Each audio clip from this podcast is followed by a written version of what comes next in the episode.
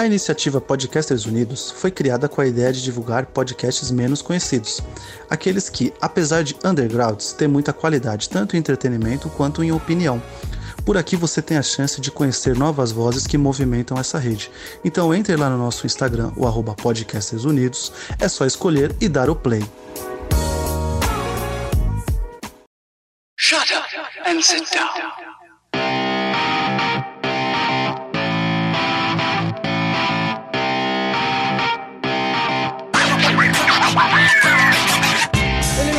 Meu caro ouvinte, estamos aqui para comentar esse belíssimo filme da Marvel, o Shang-Chi, espero que eu tenha pronunciado corretamente, e a Lenda dos Dez Anéis, e para formar um belíssimo time para comentar esse, infelizmente não tem 10 pessoas, né, seria legal se tivesse 10 pessoas para fazer os 10 anéis, mas eu tô aqui com Belos Barbosa. Olá, meus queridos ouvintes. Eu gostaria de dizer pra vocês que dessa vez a Marvel acertou em cheio na quantidade de mulher bonita que pode destruir a minha vida. É isso. Porra, total, total, disse tudo. E aqui outra mulher bonita, Ananta. Olá, caros ouvintes, caras ouvintes, caros ouvintes, como vocês estão? Muito tempo sem ver vocês, com saudade desse espaço. Não me chamam mais, queria dizer isso. Chamaremos, chamaremos. Não vim porque eu não fui convidada. Ih, Estarrou, Eu hein? uma boca Estarrou. Opa. de climão.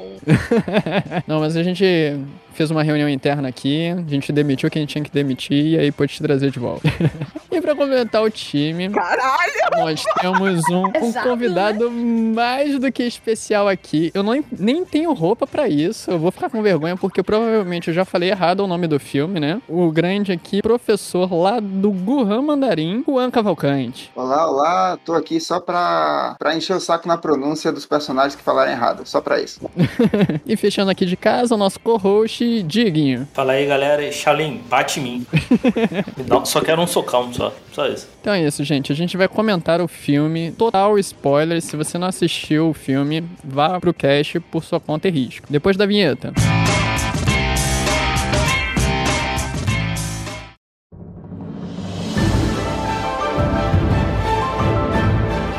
Vamos lá, eu gosto sempre de abrir perguntando: gostaram ou não gostaram do filme? E aí a gente vai discutindo o que não gostou e o que, que gostou. Vai lá, Belzinha. Gostei, gostei. Honestamente, não é o pote de ouro no fim do arco-íris. Existem problemas, existem ressalvas a serem feitas, mas É claro, é da Marvel, né? Assim, é, exatamente, sabe?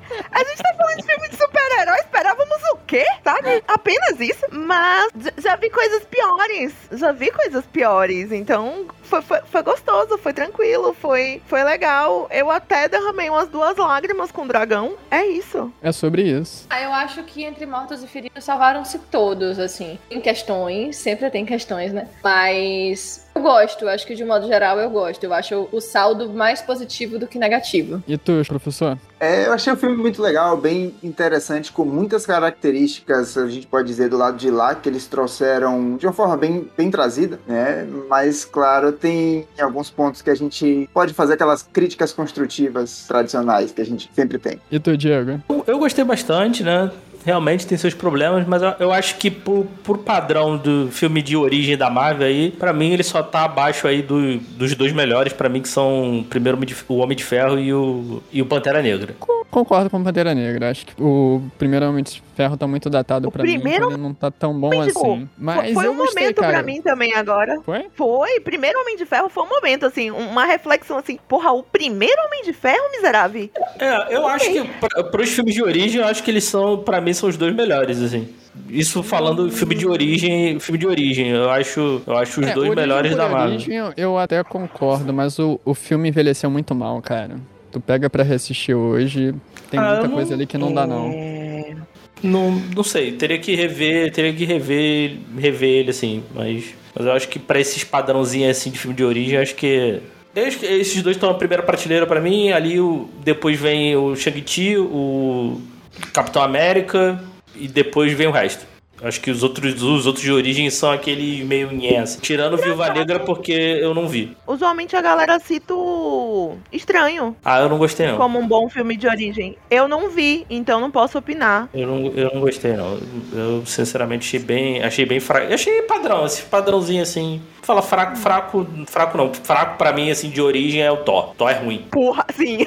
Olha, não é só fraco, é ruim, né? Thor é ruim. Ele, o, É Thor, ruim, é ruim, é ruim. o Thor melhora quando você vê o Thor como um remake do Mestre dos Universos. Aí ele melhora um, ele melhora um pouquinho, mas, mas ele é bem ruim, né? O- E os outros, os outros Homem-Aranha, Homem-Aranha, se a gente botar aí, tal, eu acho Homem-Aranha, o- qual, quais outros que tem? O Homem-Formiga, tal, são, são okzinho, assim. É aquele, é aquele nota 6, assim, aquele arroz com feijão, tal, mas nada demais, assim. Mas eu, eu, eu, eu, go- eu gosto bastante, gostei bastante de Shang-Chi, assim, mesmo com seus problemas, assim. Cara, eu, gostei acho- também, eu gostei tanto do filme que ele nem parece que é um filme do, do MCU, né? Ele é bom. Sim, sim. Isso eu gostei Eu muito, vi assim, muita gente falando muito. assim, é agora que a galera vai cair no C-drama, porque deu uma olhada em Shang-Chi e pensou, opa, temos coisas incríveis acontecendo aqui que a gente Isso. podia estar aproveitando faz tempo. Segura essa pauta aí que a gente vai falar mais disso, de ser drama. Mas antes disso, Teremos, aproveita que a palavra tá contigo, Bels, e manda a sinopse aí do filme. Eu sabia que você ia perguntar pra mim, eu sabia, eu tinha toda certeza. Então, Shang-Chi conta a história de.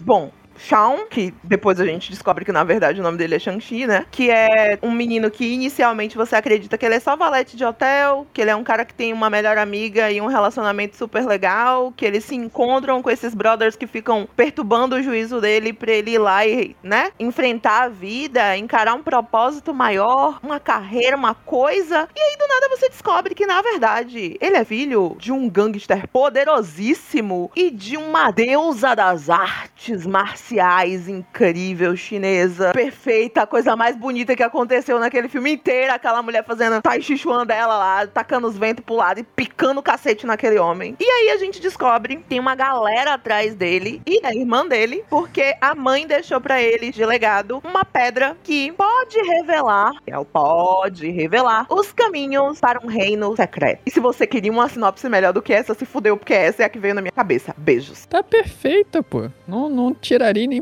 colocaria nada. Mandou muito bem, Bels. Mas puxando o filme é isso, né? A gente começa ali mostrando toda aquela, aquela coisa mágica, né? Assim, é realmente não parece um filme do MCU. Desde o início. A gente não, não pega alguns elementos, tipo Wong aparecendo, é, o próprio Trevor, né, que é lá do, do Homem de Ferro 3, e a cena bônus, tu, tu pode dizer que aquele filme ali é, é outro universo. É um personagem da Marvel, mas não é MCU. E ele faz isso de uma maneira boa, né, cara? Porque a gente tem um bom desenvolvimento de personagens, a gente tem uma história que te prende, a gente é apresentado a um universo rico e não é, não é de maneira rasa, ele te apresenta com uma certa profundidade, que te faz vontade de, tipo, eu quero ver mais disso, eu quero logo um Shang-Chi 2, eu quero uma série derivada dentro desse universo. Me dê mais, Marvel, é isso que eu quero. Eu ainda não vi Eternos, não sei se vocês viram, eu não sei como é que tá Eternos, mas assim, até Viúva Negra tá lá triste, cara. Viúva quase me fez desistir de vez desse, desse universo. Mas Shang-Chi, cara, uma boa surpresa. É, eu, eu, eu achei também. Eu,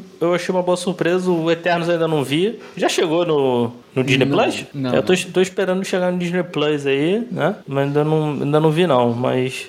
Mas realmente, assim, eu acho que. Acho que o que me trouxe de volta para esse universo, na realidade, foram as séries, assim. Eu, eu gostei bastante de WandaVision, gostei bastante de Falcão. Né, tô, eu tô, tô gostando aí do, do Gavião, né? Pelo menos esses três episódios aí achei bem legais, assim. O fato aí da pandemia deu um respiro aí um pouquinho do, do cinema, assim. As séries deram um respiro bom, assim, do, do, do cinema, assim. Principalmente eu gostei da, da, da, dessa visão, aquele cinema de Wuxia, né? Wuxia?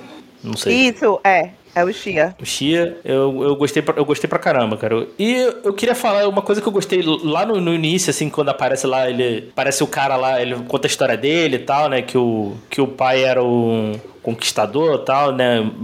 Imortal, né? Eu fiquei na dúvida se ele é o Gengis Khan ou não. Não. É, a percepção que eu tive é que ele fica sempre na- nas sombras, assim, né? Ele nunca teve o. Apesar dele ter uma grande influência no mundo como um todo, ele sempre atuou nas, nas sombras. Não seria. Ele não teve, tipo, reinos e essas coisas. assim. Uhum. E eu gostei dessa visão dos anéis, né? Porque são de- eram de fato anéis, né? Anéis de, né? não braceletes, né? Eu, eu, eu gostei dessa. Eu acho que ficou mais plástico no, da, da forma que foi feita, assim. Não sei se. Eu não sei, eu nunca vi no quadrinho. Eu não sei se fosse, se fosse anéis de fato. Sei lá, não sei se eles ficaram. Ah, vai ser muito lanterna verde, alguma coisa assim, né? Então eu achei, eu achei uma mudança bacana. Funcionou bem. Então, o quadrinho especificamente, eu também não li, não vou mentir pra você. Eu tenho vários problemas com a gênese do personagem, né? O Shang-Chi é, em sua origem, extremamente racista, então sempre foi um não pra mim. Eu nunca quis parar pra ler. É... Mas eu gostei da ideia deles não só fazerem uma piada com o mandarim, né? Como ele foi concebido lá no Homem de Ferro, e eles fazerem essa, tipo, essa autocrítica ali dentro do próprio filme. Olha só, a gente fez essa bufonagem aqui, foi só pra ser engraçado mesmo. E a gente, inclusive, trouxe esse personagem de volta pra dar, né, um, um- um- um tempero aqui na história. Eu gostei de ter sido. é, deles terem utilizado como bracelete também. Faz, faz mais sentido, digamos assim, pelo tipo de arma e como eles utilizam, né,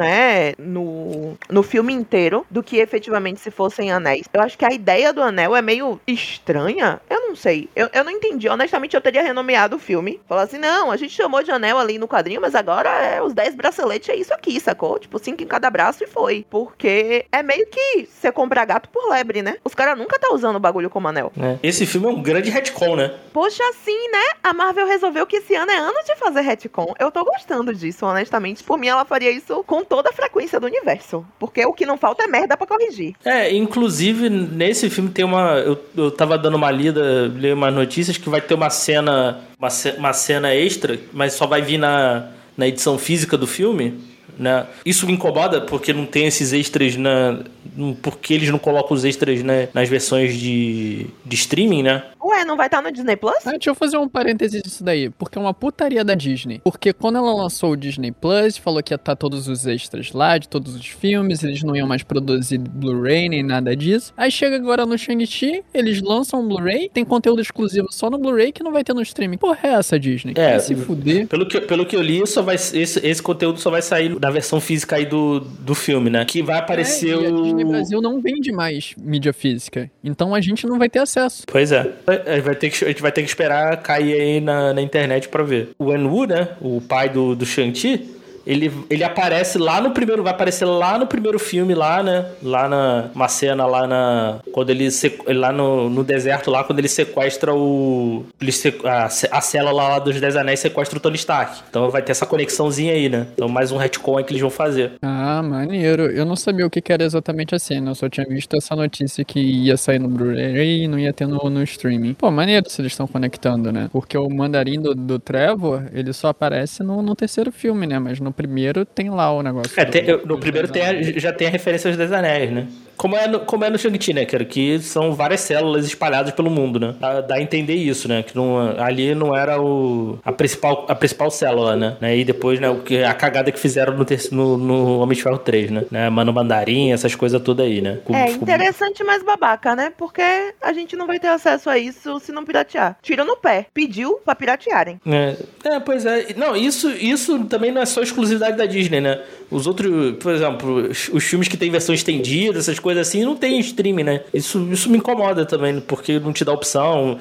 streaming, botar comentário do diretor, os filmes que tem, né? Eles não colocam nos streamings, isso em geral, né? Pois é. Agora pensando aqui, a Disney poderia fazer o seguinte: pega lá no streaming, faz o a alteração no filme do Homem de Ferro 1 e insere a cena no filme. Eles já fizeram isso antes, eles fizeram na, na WandaVision, fizeram isso, em Mandalorian eles fizeram isso de alterar depois de lançado lá no streaming. Então não custa nada, né? Queria fazer um comentário sobre os anéis, que a gente estava conversando Eu sei que nos quadrinhos eles usam nos dedos, e aí eu não sei se agora eu já ouvi alguma coisa relacionada com o vilão do Shanti original, que é um outro dragão, que é um dragão que aparece por lá, mas a palavra anel, tanto em inglês quanto em mandarim, já que esse filme tem tanto mandarim, ela serve para vários tipos de anéis, desde o Sonic até os anéis das Olimpíadas. E esses anéis a gente não associa anel de dedo, mas no, em português é, é, a gente associa diretamente anel a, a, a ser um adereço de dedo, né? E aí tem essa, essa imagem. Como no quadrinho a gente estava vendo o, o, o uso deles no dedo, essa adaptação, ela, em outras línguas, ela é mais flexível. A gente consegue fazer essa migração de um anel que vai ser usado no braço, que, que aqui a gente tem que chamar de bracelete, meio que isso. Ah, então é igual o, o Ghost Rider, né? Porque o, o Rider é, é motorista, né? Na realidade, né? Então a, a gente aqui tem o, o motoqueiro, né? Então, aí,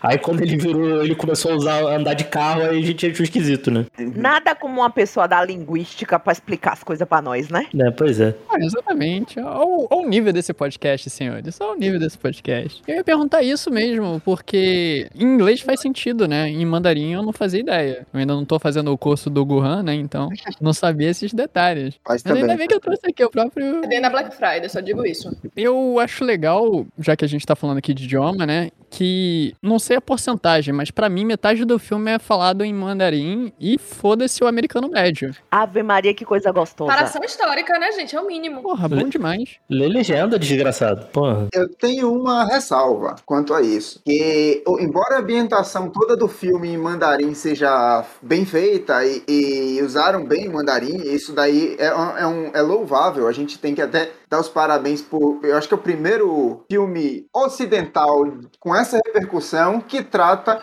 o ambiente de mandarim, pelo menos no idioma deles. Eu acho que a, a viúva deve ter colocado bastante russo ali. Não, também. Foi tudo em inglês, é foda-se os- os eslavos. Eu achei que já tava nessa leva nova do, do- da Marvel de querer fazer alguma coisa mais, é, mais real, vamos colocar assim esse adjetivo. Mas o que acontece? Nos momentos que são de ação, eles mantiveram o inglês de forma injustificada. Então, foi ó, pisada na casca de banana ali. E eles escorregaram porque momentos ali entre pai e filho, dada a ambientação que eles colocaram, da pessoa falando chinês entre eles, a mãe conversando lá no início, não tinha uma justificativa do pai e o filho estar lutando e falando inglês. Inclusive, eu diria que, que pelo Shanti ter vivido tanto tempo nos Estados Unidos, era possível colocar ele falando inglês e o pai falando em mandarim e os dois se entendendo é, é, é, tranquilamente. Isso é uma realidade que acontece muito dos mais velhos falarem mandarim e ele inglês. Mas tirando esses trechos que não tinha porquê, cara, dentro de Talô lutando falando inglês não fazia muito sentido, não. Mas fora isso, os momentos que não tem tanta ação, eu acho que foi pra facilitar realmente o pessoal da legenda. Pegaram meio termo, né? Na vez de botar tudo em mandarim e só inglês quando são os personagens que só falam inglês, né? Eles tentaram adequar ali. Acho que eles estão chegando lá, né? A gente elogia, mas a gente também não, não passa pano, não. A gente conversou muito isso aqui em casa. No momento em que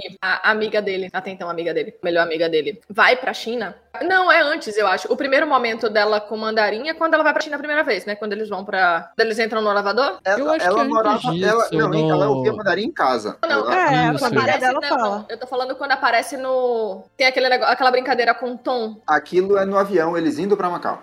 Pronto. Aquela brincadeira é descabida. Aquela brincadeira em que ela não entende o tom e que eles brincam com o tom é completamente descabido. Porque a avó dela fala mandarim em casa, gente. Faz sentido. Faz sentido. Tipo, faria sentido se fosse alguém que nunca teve contato com a língua. Eu entendo a, a piada, a gente até falou isso aqui, né? Fazia sentido é, tentar brincar com lá que era uma língua tonal e trazer isso no ponto de, sei lá, de brincar com isso, de mostrar o quanto é difícil. Mas fazia sentido nenhum aquele momento da Binha. A minha Não faz a avó- a- sentido ela não, não saber. Ela fala mais de uma vez durante o filme que ela não entende, que ela não compreende o idioma. E fica, mas você foi criado ouvindo isso em casa? Como é isso? Isso eu até entendo, porque às vezes a galera tem o avô, o avó, enfim, em casa que fala mandarim, a pessoa não necessariamente. Ela tá acostumada com a sonoridade, mas não necessariamente ela sabe falar. Ah, mas ela entende, né? É, tipo, não faz sentido. Ela entende o que a avó fala com ela. E não. Às vezes o professor fala melhor que eu, fica quieta. Então, é, é- é muito comum essa comunidade. Eu queria até falar um pouco que a gente tá já indo até para outro assunto, mas eles se retratam menos a China do que parece e retratam a comunidade ABC, que a gente chama, né? ABC, American Born Chinese, que é a galera que migrou para os Estados Unidos e tem uma comunidade muito grande ali na Califórnia. Por isso que tá bem, bem colocado ali, ambientado, que a Califórnia é o estado dos Estados Unidos com maior quantidade de população de imigrantes chineses, né? E aí eles Uhum. abordam a realidade dessas pessoas muito bem, e isso é comum. Pessoas crescerem naquele ambiente, a própria mãe dela, ele fala que ela é americana, ela pode perfeitamente ali não entender o mandarim pra conversar com as pessoas, mas o que eu achei mágico foi quando ela chegou em Taló e ela entendeu o que todo mundo tava dizendo ali com ela. E ali, magicamente, ela aprendeu o mandarim. Eu acho que com aquelas aulas de, de- de- do avião, da, da pronúncia do nome, eu não sei se Taló tem esse efeito mágico também, mas ela tava de uma pessoa que não entendia o mandarim pra até Macau, até a gangue ali, ela não entendia o elevador que os caras estavam falando. Mas quando chegou em Taló, ela, os velhos falando com ela, ensinando arco e flecha, em mandarim, ela tava entendendo tudo. Tradutor universal, claramente. É a magia do Poderes lugar, de cara. tradutor universal. Puta merda, sabe? Eu, eu fiquei confusa com essa parte, eu não vou mentir pra vocês. Eu tenho meio uma dificuldade de acreditar que você cresce numa família e, e que seus pais falam com você, seus avós falam com você, você não entende o que eles falam. Eu acho, eu honestamente, desculpa, eu tô sempre aqui pra falar mal de americano, então eu acho que é preguiça, porra! Você não pode aprender o idioma da sua família, inferno? Sabe? Tipo, são as suas raízes. Como assim você acha estranho? Não consigo conceber. Mas, como aí tem uma pessoa de linguística já, já diz pra gente assim, ó, é a realidade deles, eles são estranhos assim mesmo, eu aceito, tudo bem. O americano é tudo estranho mesmo. Ô, João, queria voltar aí no, no início do filme, Uhum. quando eles, eles são apresentados, o Shang-Chi e a, e a- Qual é o nome da, da amiga A dele? Kate. A Kate são apresentados, que, assim, na minha cabeça, é uma referência ali a Curtindo a Vida Doidado, né? Ah, Na boa. minha também, eu pensei imediatamente. Boa. A cena deles entrando no carro e arrancando com o carro. Não, a gente não vai arranhar o carro, não. Vai sim, não, mas a gente não vai. Vai, va- vamos, vai dar tudo Não, certo. ela levou devagar, confia em mim. Confia. Não, quando ela entra no carro, ela fala, oh my god. É Cara, eu sou exatamente muito a mesma cena, Aquafina, gente. cara. a ela mesma tá cena. excelente. É, Eu gostei, eu gostei do, de- do dela aí como alívio cômico aí. Eu acho que, eu acho que funcionou. Pelo menos pra mim funcionou, mas funcionou bastante. O timing cômico dela é incrível. Ela é uma ótima incrível. atriz, honestamente. Super É recomendo vocês assistirem outras coisas com ela. Ela é uma puta atriz. E o timing Sim. cômico dela é sensacional. Ela faz parte de uma nova leva de comediante muito, muito boa, que merece muito respeito. Aquafina, entre na minha casa e como cuide toda a minha família. Dois votos. Quando ela começa a, a dirigir ali o carro toda doidada, eu falei, agora estamos em Velozes e Furiosos, desafio São Francisco. Faltou um, sal- um salto ali pela, pela aqueles morros lá. Falta. Ah, isso ela fez com, com ônibus, cara. É, não eu fez- ia falar, não faltou não. O método É. de transporte foi diferente, Ali não faltou teve. não. Inclusive, eu achei excelente. Acho que deve. Aí tem tipo 10 minutos de filme e tem uma puta cena de ação. Assim, você já fica preso logo no início. E é muito bem coreografada a cena, cara. Não tem aqueles cortes malucos que Hollywood geralmente faz. Você vê os movimentos. E tá muito bom, cara. O. o- Como é que é o nome dele? Tim Liu? Simon O Liu. ator. Simon Liu. Ih, Simon Simu Liu. Liu. Ele manda muito bem, cara. Sim, é, essa é a melhor cena de combate aí do, do filme, na minha opinião, assim, que é a do ônibus. Muito bem coreografada ali e todo, todo o esquema, toda a loucura da, da cena, né? Tipo, tem um cara fazendo streaming ali no meio da. fazendo a Aquilo é live. maravilhoso. Aquilo é maravilhoso. Exatamente o que aconteceria, né? Exatamente por isso que. Não, Ah, e ele é muito de. Quando o pessoal vai chegando, ele fala: Yasopiel, Yasopiel, Yasopiel. É muito engraçado. Não, agora, uma, uma cena que me doeu muito ali dentro do ônibus foi quando ele pega o laptop da garota. Caralho, cara, tava sim! discutindo a tese. Eu Aquilo doeu em mim, cara. Eu senti Que aquele ódio. golpe. Desnecessário, porque não defendeu nada. Olha, Não, não adiantou de nada. Partiu o negócio da menina no meio e ela perdeu o que ela tava trabalhando. eu ia Exato, querer porque não tava salvo. Coitada. Assim, não tava na nuvem. Porque ela tava no Coitada. ônibus, cara. Ela perdeu todo o trabalho no ônibus. Não, cara, que ela tem internet contato ainda laptop, assim, sabe? cara. Que tristeza pro meu coração, Não, todo o trabalho da guria. O- Você não sabe quanto Nossa, custou né? aquele laptop. Porra, eu fiquei com ódio, eu fiquei com ódio, não vou Nossa, mentir. eu como pesquisador, cara, eu senti a dor daquela mulher na hora. Foi triste. Mas assim, Sabe, aquela briga, mas cena não me envolve, ônibus. não. Exatamente. Defenda a minha vida, mas me deixe ilesa, filho da puta, sabe? Tipo, e quando eu digo ilesa é com tudo que eu tenho. Exato, Pois porque é. eu não pedi ajuda. Você quis me ajudar. Então, se você quis me ajudar, não me prejudique. Foda-se que você vai me ajudar. Me ajude sem me dar nenhum tipo de prejuízo. Mas As outras assim, pessoas não perderam as coisas dela, mas a menina perdeu o computador. Eu achei problemático. achei. Achei que ele devia pagar. Achei. Com, com o salário que ele vai receber na Mas venda ele no deve ter dia. dinheiro, cara. Porque mesmo sendo valete, quem viaja no dia seguinte pra Macau, e eu olhei no Skyscanner quanto custaria a passagem, é Caríssimo. 2.800 dólares, cara. É, eu fiquei, eu, eu fiquei nessa também, cara. Como é que a passagem pra Macau devia ser muito barata pros dois ter ido assim, tranquilão. É, Mas não é vai vai óbvio direto, cara. Tu sai de São Era óbvio. Francisco, vai pra, pra Seul, de Seul você vai pra Taipei, de Taipei tu vai pra Macau. Hum, Inclusive, Não, é queria. 28 horas e custa 2.700 dólares, cara. Se você comprar no dia anterior. Isso que dá uns, dá uns 300 mil reais, né? Por aí. Ai, Ah, meio milhão de reais. A cotação deve estar nisso, né? Do dólar. Eu acho que quando vem essa coisa do, olha, eu tava escondendo minha identidade, o meu pai é esse cara aqui, eu venho desse lugar, é dinheiro é o mínimo, gente. O cara tem super Não, pô, eu sei, eu tô falando zoando. Eu Mas, tô zoando. mas queria ter esse dinheiro da passagem aí. Não, eu Moral. queria. Não, a gente pobres mortais, quando a gente vai. A gente que é pobre, né? Quando a gente vai comprar uma passagem, quando a gente pode, a gente compra com seis meses de antecedência pra poder pegar uma É. promoção. É, e, e- madrugada. Comprar no dia anterior, cara, não dá. e quando você for viajar, você já pagou, as- você já pagou a passagem. Porra, assim, cara. de forma Mentira. Aí, preferida. aí você tá mentindo, porque ah, você compra com seis meses de antecedência, mas divide em 12 vezes. Você é Ah, ah, seis vezes, aí três vezes. Depende, Tá depende de onde você vai, Tá vendo né? aí? Diego a ganha melhor que detectou. você. Jogou na sua cara. É, paga gente. vista, né? Tá falando aí. Ah, que, que me dera. Agora, trazendo pra realidade de comprar passagem no dia anterior, eu quero saber se em algum momento os filmes vão fingir que esse período que a gente vive não existiu e as pessoas vão sair de aeroportos internacionais sem quarentena. A gente, eu acredito que isso vai durar mais uns dois, três anos e eu não sei quando os filmes vão inserir isso na realidade. vai ser uma Porra, suspensão verdade, de cara. descrença eterna, porque sair de um aeroporto internacional sem quarentena só se o pessoal botar o ambiente no Brasil. Eles vão ter que fazer isso pra frente, porque tecnicamente os filmes do MCU eles estão à frente da gente no tempo, né? Eles não estão em, tipo, em 2021, eles estão depois. Ah, é verdade. É eu por acho que a cronologia do meio- MCU agora é 2024. Tecnicamente eles estão uns dois anos na nossa frente. Então, pra eles incluírem isso, tecnicamente, a pandemia teria que ter ocorrido quando tava todo mundo blipado. É. Sim, teve o blip e pandemia. Eu acho que a Marvel não vai querer lidar com isso. Não, há- não há. Eles não são Não, bons eles de fazer essa correção, não vão. Mas, Juan, ensina aí pra gente, pra gente parar de fazer vergonha. Como é que a gente fala o nome dele? Tá, o, o- nome dele, vai- vai- vamos repetir a cena do, do aeroporto. Eu gostei muito da do ônibus, inclusive. É, fazer um comentário era que eu achei a cena do ônibus mais parecida com os filmes do Jack Chan e depois eles foram mudando o estilo de, de lutas, né? Aquela Sim. parte de casaco e Boa, tal. Acho que sim. mais Sim. cômico fazer essa relação. Não sei exatamente qual a referência, né? Você tem os coreógrafos do início até o fim do filme, mas é, a Bels falou do Tai Chi, observou bem ali que depois a gente vai falar mais de luta. Mas vamos pro nome. A aula do avião era pronunciar Shang-Chi, né? Shang-Chi.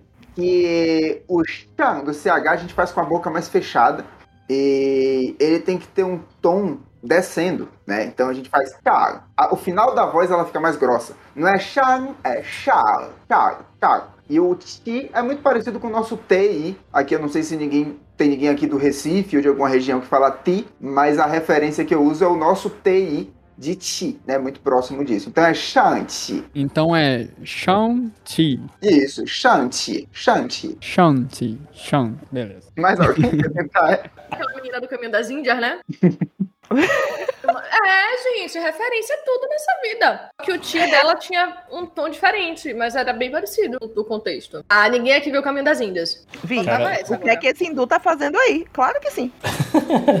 Quem tem memória aqui é Belge, não sou eu. É, Eu lembro que existiu essa novela, mas não lembro de nenhum detalhe. é, lembro de ter visto, mas também não lembro, não. É, é, falando do nome, é, inclusive, essa, dessa novela eu não comento porque foi o período que eu estava morando, inclusive, em Taiwan. Então eu só lembro de ter voltado e as pessoas me chamando de Barruan sem eu entender o motivo. Por causa do Não dá pra nome. entender até. Não dá pra entender. É, tá, tudo bem. Mas. Ah, tá, peraí. Tá Juan. Ah, tá, ok, ok, É, ok. foi por Demorei isso. um período Caiu. pra entender também. Eu cheguei. Demorou dois segundos pra bater aqui pra mim. Porque não Isso. parece nada, né? É, Nada, a- tem nada a ver, gente. As pessoas perguntando, ah, você é o Barruan? Eu falava, de onde é isso? Sem saber de novela nem nada. Acabei de voltar de lá e, e por fora. Mas o, o nome dele, o nome que ele escolheu pra substituir, né? O Chão. O Chão, talvez. é, me deu uma pista de que tinha alguma coisa errada ali. Eu não sei se eles iam. é, é, era uma falha, mas depois explicou que foi um nome inventado, porque essa pronúncia que ele escolheu não existe no mandarim. Pode ser no máximo no cantonês. Então ali eu já tava tentando entender se a referência era Hong Kong ou a China continental. Mas aí quando foi um nome inventado, tudo ficou, fi- ficou explicado. Que nem é o- a existência do mandarim no, no filme do Iron Man. E a, do e a indagação da Kate fez todo sentido. Pô, você, você botou teu nome pra Shawn, tu chama Shang, e, e Sean seria a mesma coisa você se chamar Michael e botar Mikel. É, pro, pro ocidental sim, pra eles não. E, Não, é e- pro ocidental sim.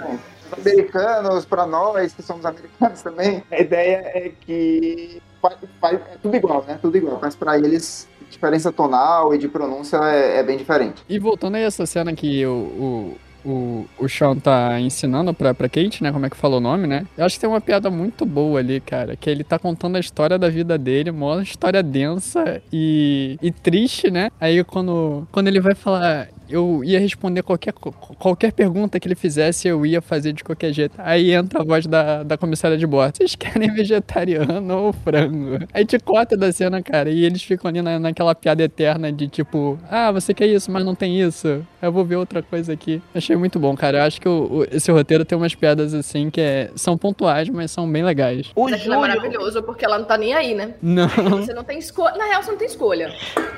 Mas foda-se. Exato. Eu acho que essa seria uma das piadas que se o Júlio tivesse aqui, ele ia ter reclamado. Júlio, querido, um beijo, melhoras pra você. Mas ele meio que achou que algumas piadas feitas durante o filme eram muito. Hahaha, somos engraçados, somos a Marvel. O que não é uma crítica inválida, afinal, a Marvel realmente é. Basicamente, somos engraçados, somos a Marvel. Mas, particularmente, eu gostei bastante do humor utilizado no filme. Não foram piadas que me bateram assim, ah, não, isso aqui não precisava existir. Esse, só tem uma piada no filme que me incomoda, que é quando eles encontram, e aí eu já vou atropelar e levar vocês pra Macau comigo, encontram a maravilhosa, perfeita e gostosa irmã do Shang-Chi, né? Vira pra, pro Shan e fala: A América te deixou macio? Ah, gente, me desculpe. Você tá realmente falando dos Estados Unidos, um dos países com o maior índice de violência possível, e você pergunta pra, el- pro cara que porque ele viu alguém morrer agora, ele ficou macio? É sério? A América torna qualquer um macio? Aí que ela quer passar uma mensagem que a China as coisas são piores. Sim! Sim! A mensagem é clara aí. Caralho! Agora, já que a gente vai falar que na China as coisas são piores, já que a gente vai trazer essa mensagem do filme, tem a treta que até hoje eu não enxerguei, mas eu soube que rolou a treta, e aí eu vou voltar cinco casas, que é a treta da camisa do motorista do ônibus ou do, do carro, do motorista do... do quê? Do ônibus. Do ônibus. O ônibus que, que teve a luta. E essa eu achei uma leve forçação. Ah, Que sim. treta! Pronto, rolou uma, Ai, uma treta. Não. Você quer contar?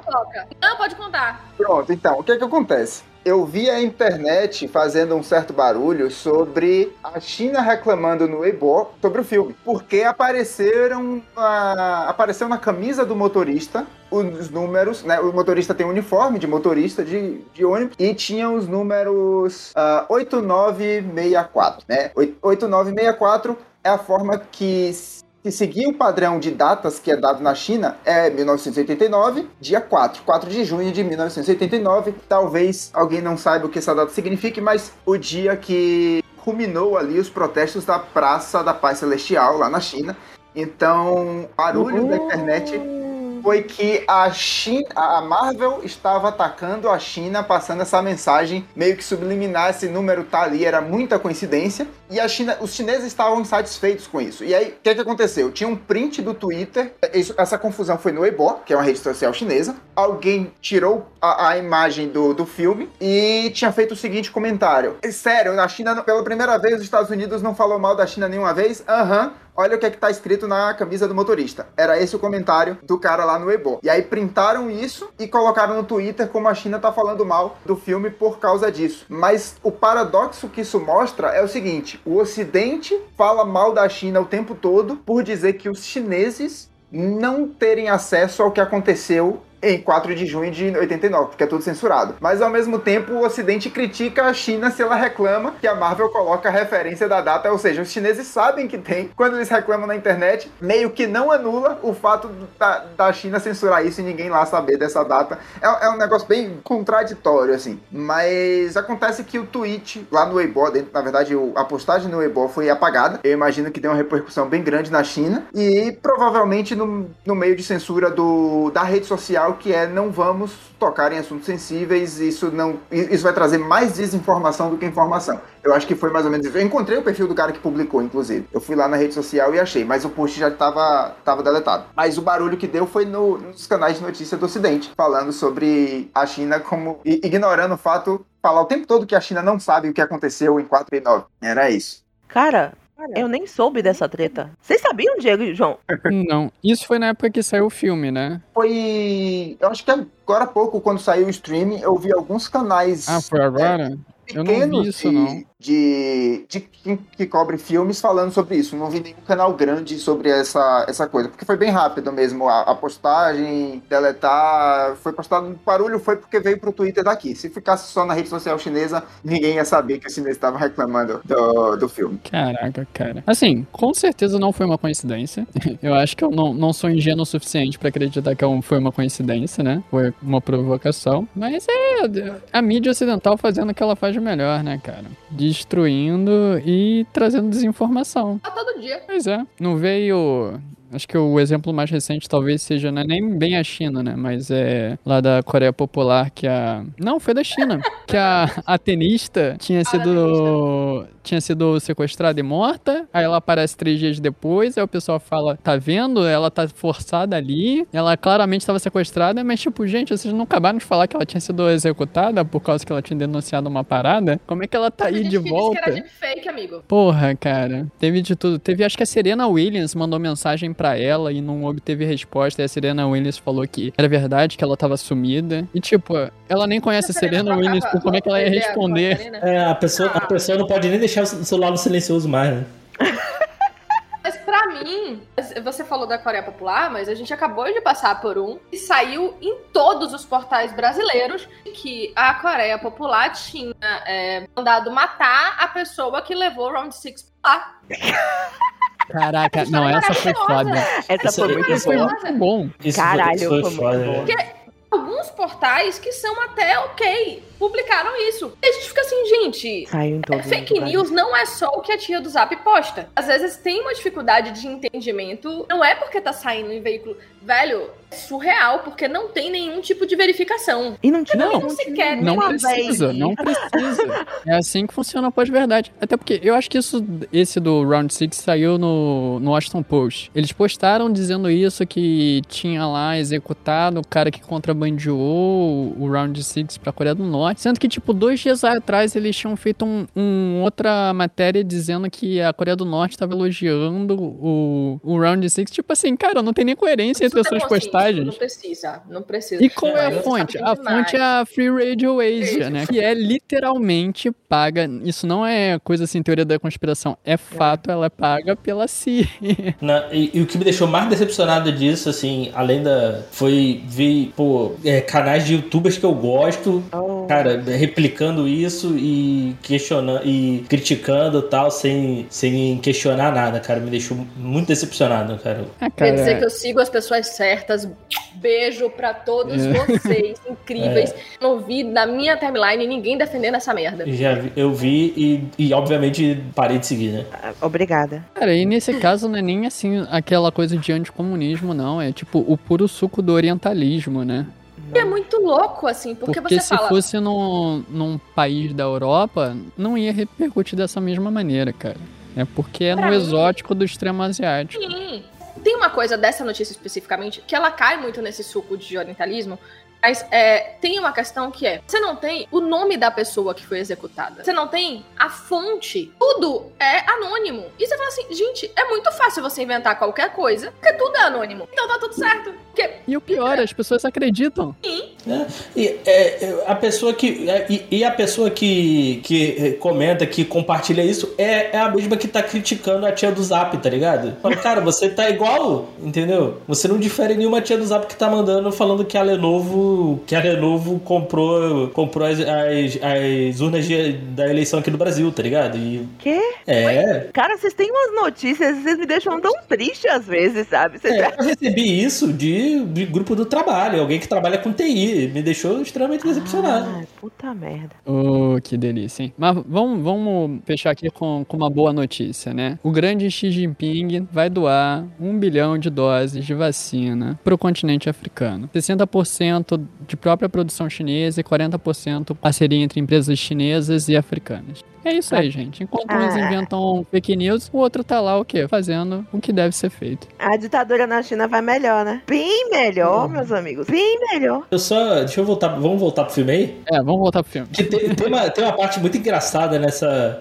Quando eles vão lá pra essa, pra esse, esse- essa rinha lá, rinha de gente, que Não ele- só gente, Não, peraí, tinha peraí. bicho também. É um complexo global de De- lutas pela Dark Web. Essa rinha de gente aí. Global não, universal, porque aquele bicho não era, não era da Terra não, aquela desgraça. É, ele era de outra dimensão lá, da outra, pô, da era outra de outra dimensão, como diria o Saga. Né, a, a gente vê o Wong ali, né, ele lutando ali, né, com, a- com aquele, aquela criatura, parece o aquático do He-Man, inclusive.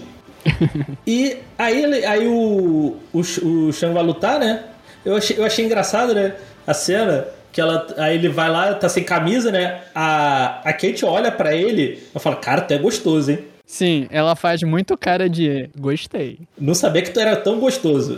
Foi muito, cara, foi muito boa essa cena. Aqueles cinco segundos do divido a vida com você, basicamente, mas nunca te vi sem camisa. Como é isso, filha? As oportunidades perdidas. Muitas Pois é, oportunidades cara. perdidas, mas eu acho todo mundo faz a mesma coisa que ela, gente. Opa. Eu fiz. Sim, eu fiz muito. Eu fiz muito, assim. Então, Quem é não isso. fez não assistiu a cena, pô. A gente repensa muitas coisas nessa hora. Mas se ela zoa, né? Ela, o que, que aconteceu com a tua camiseta? 100% frete descarado? 100% frete descarado. Aham. Hum, que gostoso você, hein? Só dá uma risada aqui sem graça e é isso. Aí aparece a irmã dele, né? E enfia a porrada. Que é muito bom. Puta que pariu, que mulher. Arrasava. Que mulher. Ela pode me bater qualquer dia que ela quiser. Puta que pariu, que Não mulher. precisa nem agendar, né, Bel? Nem De agendar. maneira alguma, minha filha, estarei disponível. Acabou o que a gente tinha pra falar dela, é isso? Desculpa, gente, eu deixei vocês envergonhados. Eu sou assim mesmo. Tô sempre passando sede assistindo as coisas, perdão. Gente, o que, que vocês têm aí da irmã dele? Como é que foi pra vocês? Ah, ninguém vai falar? Eu vou continuar falando que a mulher é gostosa. Olha É só. gostosa, exatamente. Você- vocês, por favor, vocês venham aqui. Não, mas sério, eu não sei se ela é um personagem que tá no quadrinho ou ela foi criada pro filme. Não, não posso dizer isso, não Sim, tenho esse também. background. Mas eu gostei muito da ideia. ah, dela ser um personagem que tomou agência sobre a própria vida e fez muito melhor que o Shang fez no América, diga-se de passagem, né?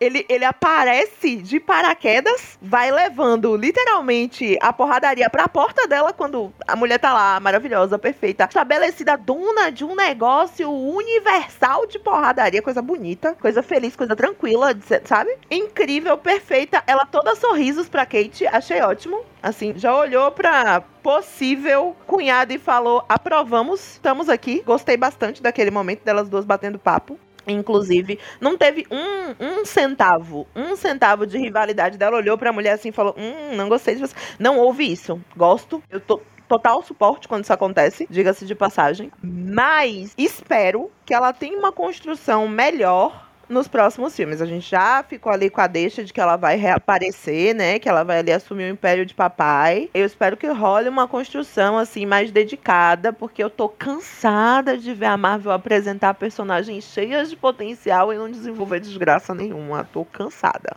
E, e esse é o primeiro filme dela? Tô vendo aqui. É o primeiro filme dela. Ela, só, ela era atriz de teatro. Na vida? É. Ah, tá, ok. Ah, sim, gente. mas- Ela era, ela era atriz. Tipo assim, eu achei que era o Não. primeiro papel Mas na vida atriz. inteira. Não, Não, ela era filme, atriz, primeiro então, ok. Ah, no Tudo primeiro bem. filme. Atriz no filme, primeiro filme. Primeiro, primeiro papel no, no cinema. Filme, mas, mas, tipo, ela era atriz já. É, sim, sim, sim. Eu acho, aí, é, meus 10 centavos de, de indignação. Eu acho tão engraçado essas pessoas, essas pessoas assim, tipo o Diego, que fala dos atores de teatro como se os atores de teatro fossem amador. A pessoa, oh não, pô, o primeiro filme da pessoa, 20 anos de teatro nas costas. Não tô dizendo que é o caso dela, porque eu não sei quantos anos de teatro ela tinha. 40 anos de teatro nas costas, primeiro filme, poxa, primeiro filme do menino. Oh, que coisa. Ué, mas. Mas, o quê? Se defenda, vai lá, venha, venha, parrinha. Vinha! Pri- Deixa primeiro eu filme? a Ana é atriz de teatro. Pau Não, eu sei, eu só falei primeiro filme, uai. Não só de teatro, tá? Licença, ela é atriz de várias coisas maravilhosas, incrível, é isso aí. É, não, o que eu falo desse, desse lugar do primeiro filme, mas é um espaço meio como se o resto da carreira não contasse. Eu queria dizer que a atriz é casada, estou triste nesse momento. Será que é aberto? Poxa. Dá pra ela começa a a Caraca. partir de agora. Sempre aquela possibilidade de ser aberto. Quer dizer, agora tem esperanças. Mas eu, eu gosto da construção dela. Eu acho que o fato dela ter tomar agência na própria vida. Ah, foda-se, eu olho, eu não faço melhor do que vocês treinando, só, eh, com, com suporte, com tudo. É muito incrível. É, porque tem isso também, né? Porque ela, ela é É autodidata, né? Que ela, não, ela foi ignorada ali no, pelo. É, velho, ela é foda que ela, ela viu, ela aprendeu vendo os outros. Ela não treinou com ninguém em, em momento nenhum. Ela, de observar, ela aprendeu tudo. Ela treinou com a força do ódio. Pô, aí, mas é o um melhor combustível, né? Grande companheiro de luta. Inclusive, Marvel, faça uma série derivada aí contando os Dez Anéis sobre, sobre a direção da Xianlin. Dê isso pra gente, dá uma sériezinha aí de oito episódios, a gente vai gostar. Agora, agora o negócio da Marvel vai ser fazer série sobre todas as coisas. Ela é casada, inclusive, com um dos diretores do filme, tá? Eu fui procurar, ele é do design de Shang-Chi. É chance de ser aberto, viu? O da área, assim, geralmente gosto. Não tô falando com conhecimento de Ficaria causa, na né? Agora, já que vocês compararam o destino dos dois fugindo do, do pai, eu fiquei pensando aqui, que pai desnaturado esse, né? Só foi procurar depois os filhos quando foi encantado pelo chupa-alma. Porque até então os dois filhos fugiram de casa e pra ele tava, tava tudo bem. Tava de boas, né? Ah, pai, pai do ano aí. Velho, mas ele é tipo o, o, o pai tradicional brasileiro. Só, só que dessa vez, só que dessa vez não foi ele que saiu pra comprar cigarro. É isso. Isso. Os filhos saíram pra comprar bala. Elas foram comprar bala. É, o filho foi comprar bala e não voltou. Ó, É ele é isso. um pouco melhor do que o pai tradicional brasileiro, porque ele pelo menos sabia onde os filhos estavam a todo momento, sacou? Ele mete essa do eu não fui lá porque eu não quis. É. Eu sempre soube onde vocês estiveram. Meu pai não sabe onde eu tô, então não podemos, é não podemos nos comparar. É, tem isso aí. Eu concordo. Eu acabei de concordar com você. Difícil esse isso é total lugar. incrível porque o, o Sean, ele não teve nem esforço pra poder se esconder, né? Nem no próprio nome. E a, e a Shanlin é, organizando um negócio ali no submundo tão perto de, de casa, né? É óbvio que o pai dele é. Ela fez um clube da luta. É, e ela também, e, e ela também luta, né? Então não é um negócio que tá mega escondido, né? E ela não esconde a, a identidade dela, né? Ela nem E saiu do país, luta, né? Ela nem saiu do país. Ela falou: eu vou ficar aqui, eu vou me estabelecer aqui, eu quero que ele saiba que eu vou ser a buceta das galáxias. Foi isso que ela fez. Exato, não, tá, tá certíssima, cara. E como luta, hein? Caraca, ali na, na primeira cena que a gente é apresentada pra ela, tu já fica, porra, queria levar uma chave de coxa dessa daí. Mas então, Ela falando da atriz, ela bate bonito. É, eu li uma matéria dizendo que ela leu um, um artigo sobre estereótipos no cinema, né? E um deles falava sobre o estereótipo da, da mulher asiática de cabelo colorido que, que mete a porrada em todo mundo. Que era basicamente a personagem dela que tinha o cabelo colorido. E eles já tinham começado a filmar. Aí ela entrou em contato com, com o diretor, mostrou a matéria e perguntou se tinha como eles fazerem alguma coisa, né? E felizmente foi aceita a sugestão dela, então o que já tinha sido filmado, eles apagaram as cores do cabelo digitalmente. Foda. É, isso eu acho que é uma meia-culpa bom de se fazer. A gente fala bastante mal da Marvel porque ela merece, obviamente, ex- execrada sempre que possível. Mas, por exemplo, o próprio Simu Liu, ele conseguiu papel queixando no Twitter. Ele Sim. literalmente fez um post, Marvel, tô sabendo que vocês querem falar sobre Shang-Chi. Tô sabendo que a história tem várias incongruências, que a história é xenofóbica e racista. Que tal vocês trazerem alguém que efetivamente tem ascendência chinesa pra fazer esse, eh, essa parceria com vocês, pra trabalhar com vocês? E deu certo, maluco. Deu certo. Deu, E né? talvez a quantidade de pessoas que efetivamente são de ascendência chinesa, tem suas raízes lá, é que façam o filme não ser um grande pastel de bosta. Porque, gente, a, a Marvel tinha como errar muito. Como- tinha muita coisa pra errar ali, honestamente. Não fez, já fez, obviamente, incrível, mas podia ter sido muito pior. Sim.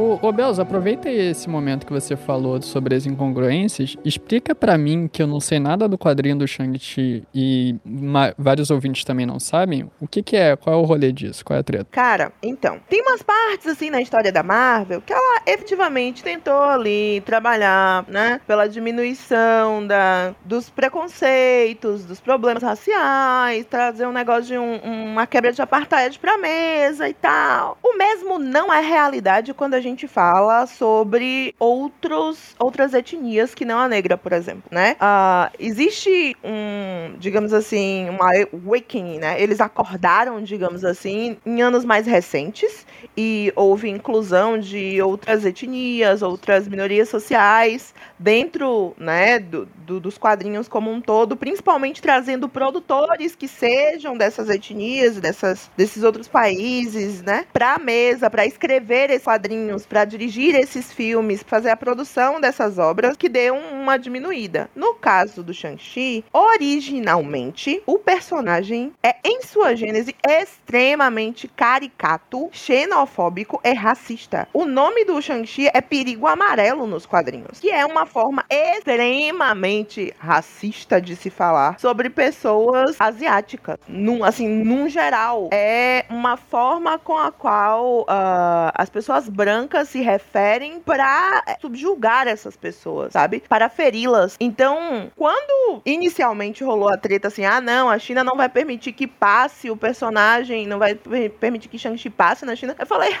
não tô errada não. Honestamente, vocês estão reclamando de quê? Vou falar o quê? Vocês vão trazer um personagem que, em sua gênese, é completamente execrável. A forma com a qual vocês descrevem ele, tipo assim, se já existe uma coisa um tanto quanto vilão do poder meio caricato ali no pai do Shang, na obra original é podre. É pior, muito pior. Tanto é que é uma das razões pelas quais eu não quis nenhum tipo de contato com o quadrinho. Falei, não vou ler essa merda, não, meus amigos. De maneira alguma eu vou. vou. Ah, não, mas você pode ler. Hum, não queria nem ler pra criticar, me desculpe. Vou vou tá pulando essa ordem aí, sabe? E aí, eles tentaram, com a obra, fazer esse reboot e, obviamente, limpar a casa. E pra isso eles chamaram várias pessoas efetivamente não teriam essa visão tão estereotipada, que não não fariam a obra ser um pastelão, né, mal feito, escroto. Houve um esforço, houve um cuidado ali até em, em certas partes,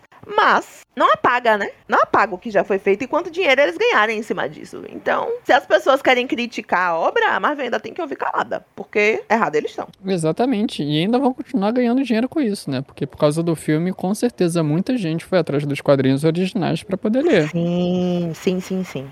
Mas esse reboot foi no- nos quadrinhos também ou só a partir do filme? Sabe dizer? Essa informação eu não tenho pra você, mas é algo que eu posso conseguir antes do fim do cast. Só um segundo. Opa. Porque eu lembro que depois que o, o universo da Marvel começou a ficar a fazer sucesso, eles começaram a rebutar vários quadrinhos, inclusive para se aproximar do, do universo que eles estavam construindo, desde o do Nick Fury, de pessoal com a cara já dos atu- é, é, foi fazendo essa mudança, porque hoje se, as novas edições dos quadrinhos já, já são é, é, seguindo um pouco da história do- dos filmes. Então vai ver eles, eles abraçaram esse reboot para o universo do Shanti também, que seria razoável, né? Muito bom essa mudança. Mas já que a gente tá em Macau, né? E Macau, ex-colônia portuguesa, eu vi lá o Hotel Lisboa escrito em português, achei muito legal. É bom a gente ver que tá bem localizado, né?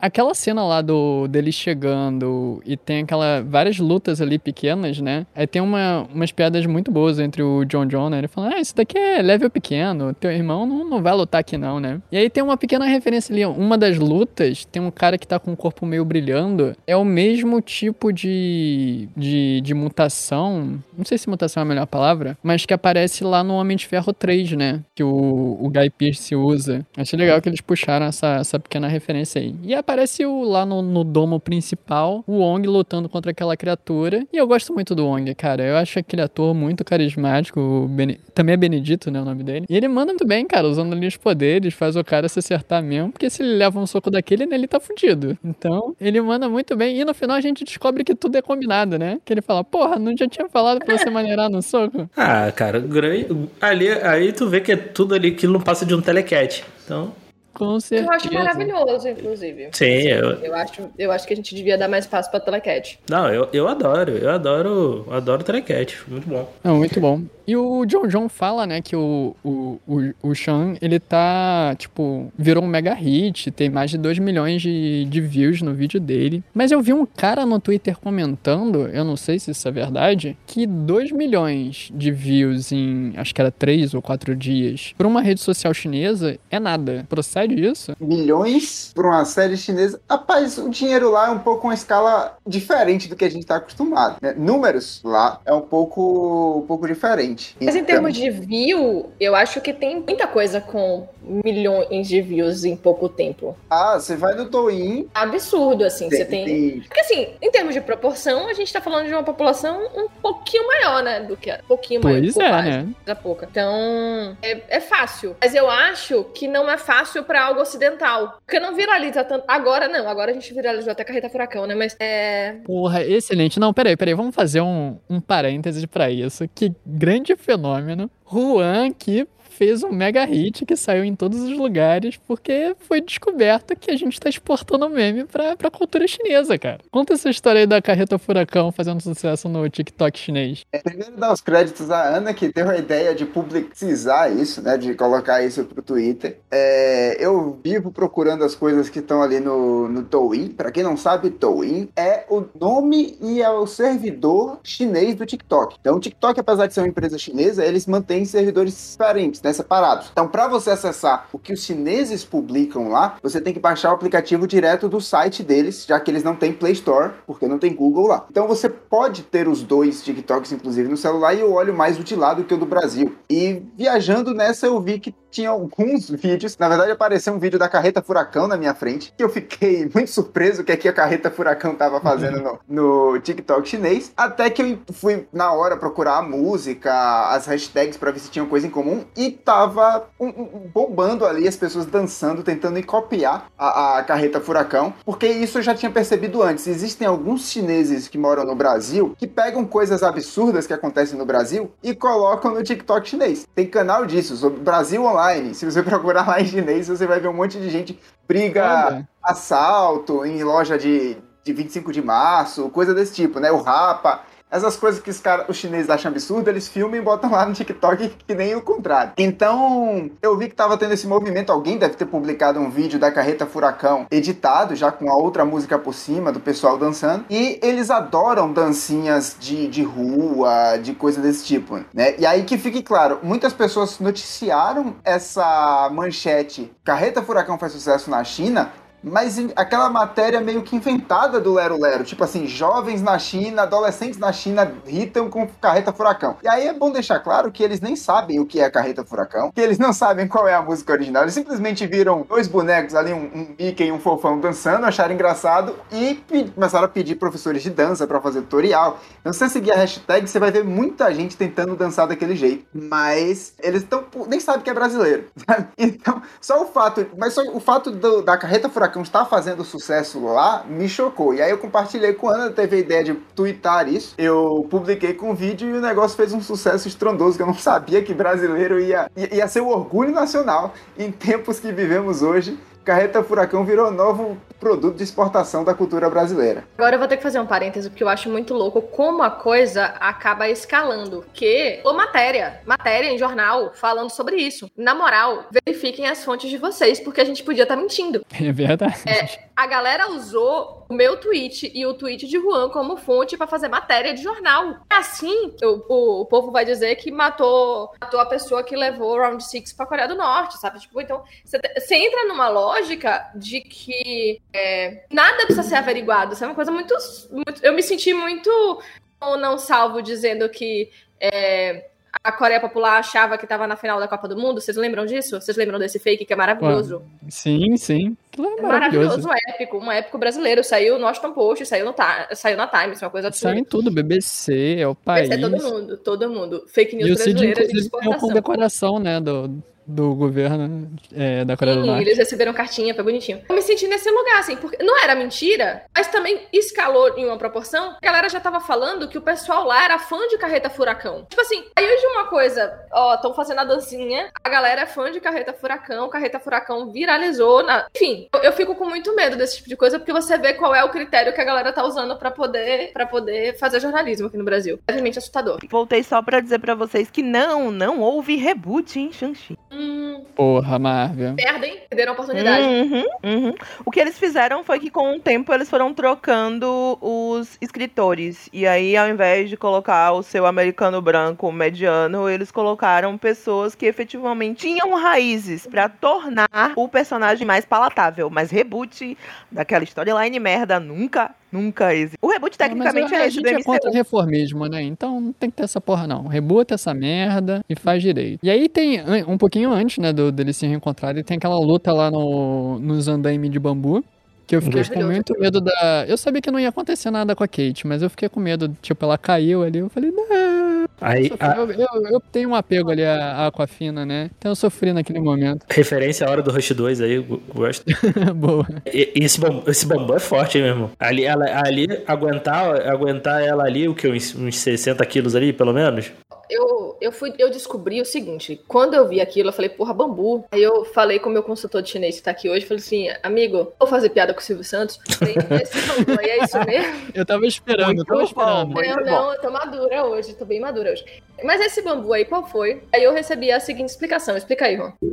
O que acontece é que ela ficou surpresa da altura que era feito os andames de bambu, né? Só que lá na China, é, eu não sei hoje no continente, né? O que a gente chama de China continental seria ó, a, República Popular da China, mas lá como as construções hoje estão muito pré-moldados, eles, eu nunca vi esse tipo de andame por lá. Mas em Hong Kong e em Macau, onde os espaços são escassos para sei lá o que que, quais são as limitações, mas a tradição lá é fazer todo andaime de bambu. E não importa se o prédio tem 30 andares, se o prédio tem é, 3, a galera vai fazendo de bambu até lá em cima para fazer restauração externa no prédio, isso é muito comum. Então, foi uma coisa que a, a Ana assistiu o filme já pensando, peraí, isso é verdade também? É para que e aí quando eu mostrei as fotos do que acontece lá na China, ela falou, caramba, até isso foram pesquisar, né? Então eu achei essa parte quando falou de cultura, principalmente do ABC, nessa parte que ele entra no, no prédio, inclusive, o cara fala com a, com a Kate, né? Eu falo ABC. E eu não sei como foi traduzido isso, que na hora eu prestei atenção, mas ele fala, I speak ABC. Ele diz um, um- um- Eu falo a língua dos descendentes chineses dos Estados Unidos. Que na verdade ele estava se referindo o- ao inglês, mas com as gírias que eles usam e tal. Eu achei que ele Que tava só sacaneando ela. Eu É, achei que eu era também. 100% um, um, um- um lance do. Eu falo a sua língua, americano sacana. Eu juro pra você, porque eu- eles só traduziram, pelo menos por onde eu assisti, eles só traduziram eu, eu falo ABC. Eu falei, ok. Ah, sim. É, é porque ABC é essa sigla que, inclusive, eu demorei muito pra entender. Quando o pessoal falava, ah, ele é chinês? Não, ele é ABC, né? Vivendo lá entre os chineses. Então, é, é, depois você entende que ABC é uma, é uma sigla pra esses descendentes. Que maneiro, cara. É, tá vendo? Aqui, ó, elementar cultura, a gente tá com. Hoje o nível tá altíssimo, a audiência. Hoje, hoje o nível tá. Agora, gente. Mas aí eles são levados, né, cara? Vão lá pro, pro complexo do, do pai deles, né? E aí a gente vê que. Primeiro, eu acho muito impressionante o cara ter desfeito do. de toda a organização dele, que ele fez por mais de mil anos, em tipo dois, três anos, que foi o tempo do filho nascer. E depois ele restaurou tudo, tipo, no mesmo dia. E esse.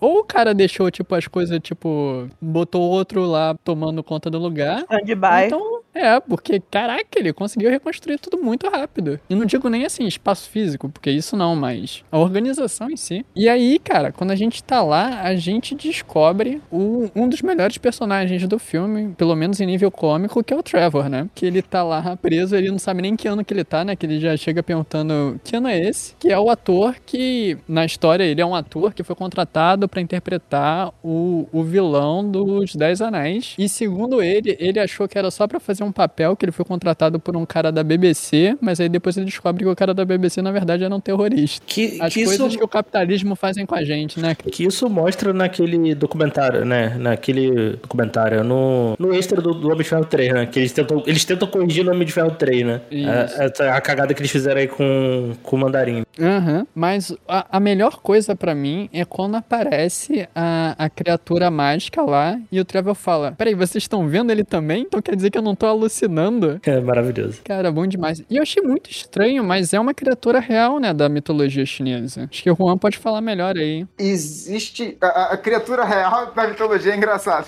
É, criatura real. Aquele momento que o Real Juan que não que falar, ela exista fisicamente, mas na, existe na dentro da frase. mitologia.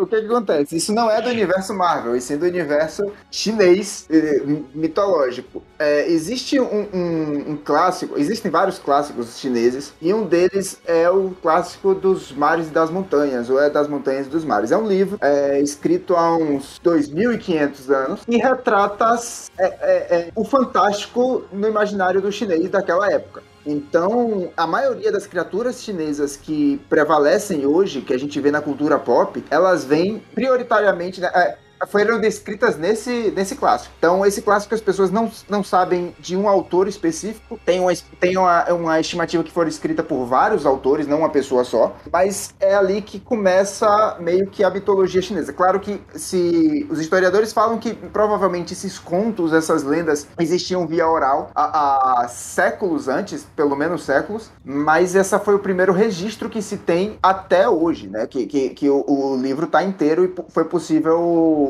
manter a escrita. Então, desse livro, é como se fosse um, um, um, um que o Tolkien fez, né? Um monte de conto ali do, do, do mundo fantástico da, da, das mitologias nórdicas que a gente conhece. No Ocidente, a gente conhece muito orc, goblin, elfo, duende, fada, lobisomem. Esse tipo de coisa é bem ocidental e lá na China eles também têm os contos deles. E a gente consegue ver em Pokémon, a gente consegue ver é, agora em, doramas e animes japoneses também está aparecendo muita coisa relacionada a isso. Os Nove Caudas, os Nine Tails. Você tem, a gente tem visto mais essas criaturas chinesas com frequência, mas todos vêm desse clássico. E o que eu achei interessante foi que todas as criaturas ali é, do mundo do Shanxi, quando eles entram no Vale de Taló, até Taló é uma cidade fictícia de, dentro desse clássico, todas as criaturas estão, existem ali naquele mitológico chinês. Então, o Morris que aparece ali é, é um um tipo, né? Aquele cavalo, tipo cavalo cabeça de dragão que para na frente do carro também é outro. O Nove Caldas aparece, aparece Fênix, aparece um monte de bicho. A única coisa que eu tô com o pé atrás porque eu não consegui ler sobre ele é o Chupa-Almas, né? Aí eu acho que foi uma invenção aí de vilão da Marvel, não, não encontrei ele no mesmo grupo é, das mitologias chinesas, o, o, bicho que foi aprisionado. Mas o resto, o dragão, o, os leões gigantes, tudo aquilo ali tá no universo chinês, dentro, é a maioria descrito nesse clássico de 2500 anos. Que massa, cara. Esse negócio do chupa-almas, é... ele tem, pelo menos a impressão que me deu, foi muito do, tipo, criaturas Lovecraftianas, assim. Aquela criatura mitológica do espaço profundo que, que vem para levar a alma e a sanidade por onde passa. Que até brinca um pouco disso, né? O, o próprio devorador de almas lá, ele, ele fica sussurrando na, na cabeça das pessoas para atraírem, para soltarem ele, né? É uma coisa assim muito Nyarlathotep do, dos contos do, de Cthulhu, né? O que que Ana tá morrendo de é, rir aí? É, é, que ela achou que, que ia falar do chupacu de Goianinha. Cara, a primeira vez que o Juan falou o chupa, eu falei, meu Deus, ele vai falar chupacu almas. Eu falei, quê? Que quebra de expectativa foi essa, meu universo? É. Não entendi entendi nada. Expectativas foram criadas e não foram atendidas. não foram atendidas. Existem outros seres mitológicos é, assim, de mitologia wuxia chinesa, que tem esse elemento do sugar a alma. Inclusive, um parêntese dentro do filme, Ana, eu sei que você assistiu, então, direto, esse bate-bola é com você.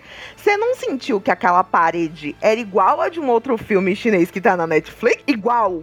Eu olhei e falei, hum, copia, mas não faz igual, queridos? Faz igual, né, achei, achei assim, achei a lenda do Yin Yang pra quem quiser assistir, tá, gente? É tipo, é igual, é igual igual. É igual, a mesma, é a mesma parede, gente. Quando eles começaram a negócio, começou a sair o negócio, eu falei assim: não, gente, vai sair uma cobra de lá, é isso, a gente já sabe. E essa serpente vai destruir toda a China, porque é o mesmo plot. É isso que a gente vai fazer agora? É, eu fiquei com essa dúvida. E dentro dessa coisa da mitologia da chupa, chupa alma, isso geralmente, pelo menos dentro da mitologia chinesa, das coisas que eu tive acesso, é muito associado a, se é o melhor termo, mas possessão de objetos. Geralmente, essa, essa esse ser, essa coisa, essa energia, essa coisa aí, que tem o nome que vocês quiserem, geralmente está muito associado a, a, algum objeto e esse objeto começa a sugar cada vez mais esse, esses seres, essas pessoas, essas energias outras.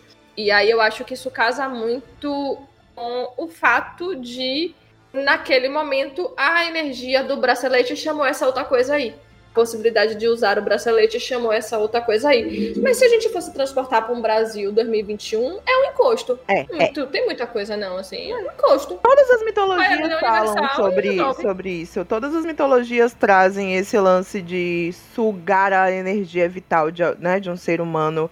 E ah, é com essa energia vital que a gente vai fazer esse feitiço ficar mais forte, a gente vai abduzir.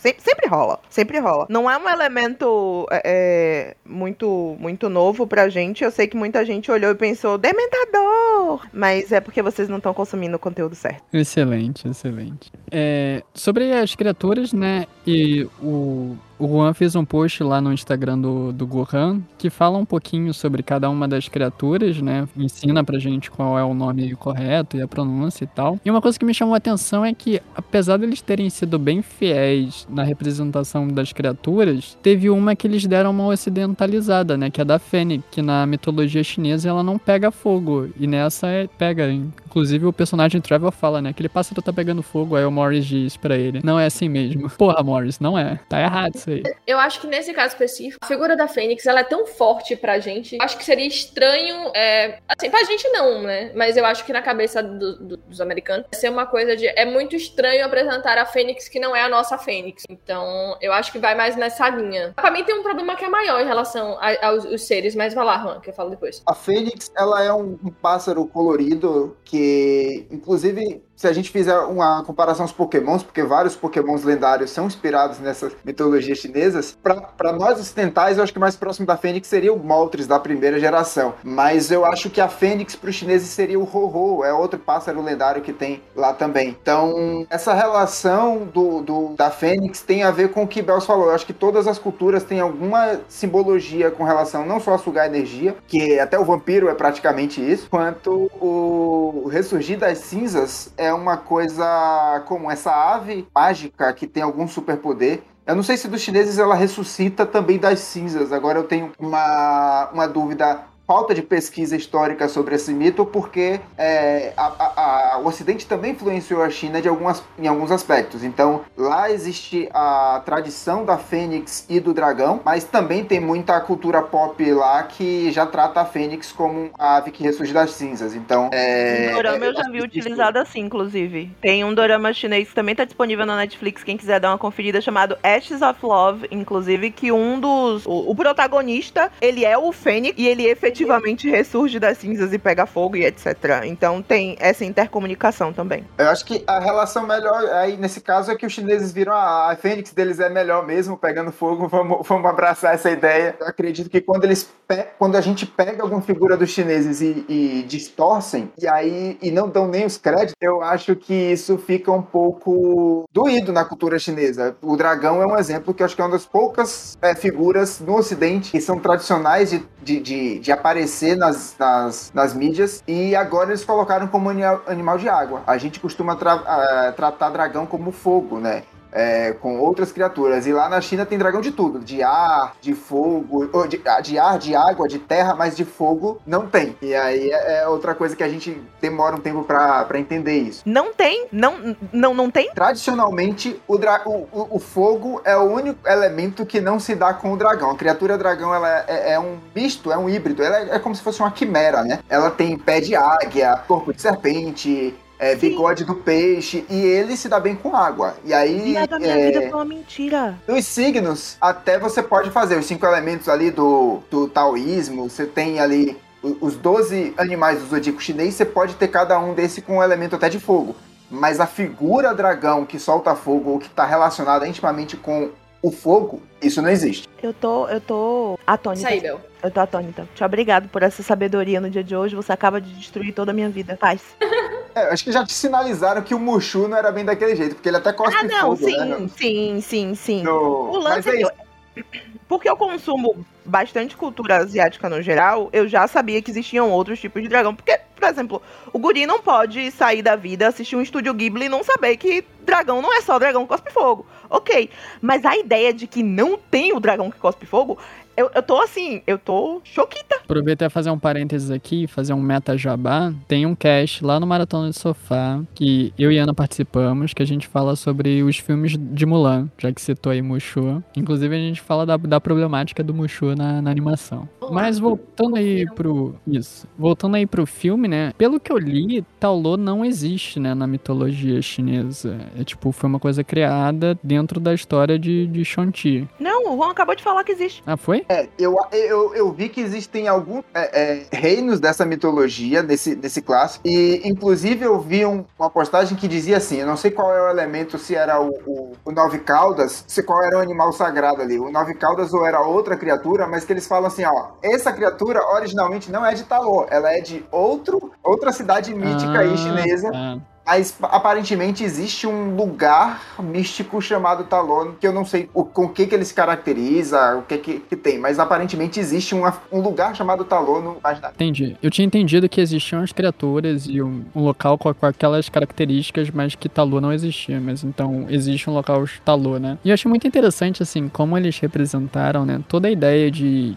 De pra você entrar fisicamente no local, tinha que passar por aquele labirinto de, de bambuzal, né? E depois passar por uma passagem da cachoeira. Acho que é muito simbólico isso, né? E eles atravessam não só o espelho d'água da, da, da cachoeira, mas também quando eles chegam em Talô, forma-se um portal d'água onde o carro sai e o portal se desfaz. Visualmente eu achei muito bonito. E o local todo, como eles fizeram, e aí depois a, a tia deles conta, né, como é que foi a história, mostrando aquele mural belíssimo de como foi a, o, a luta, né, deles contra e até aprisionar o, o chupa-almas. Inclusive, aquele mural inteiro é CGI. Eu vi o making off dessa cena, não tem aquele mural não, é só o corredor vazio mesmo.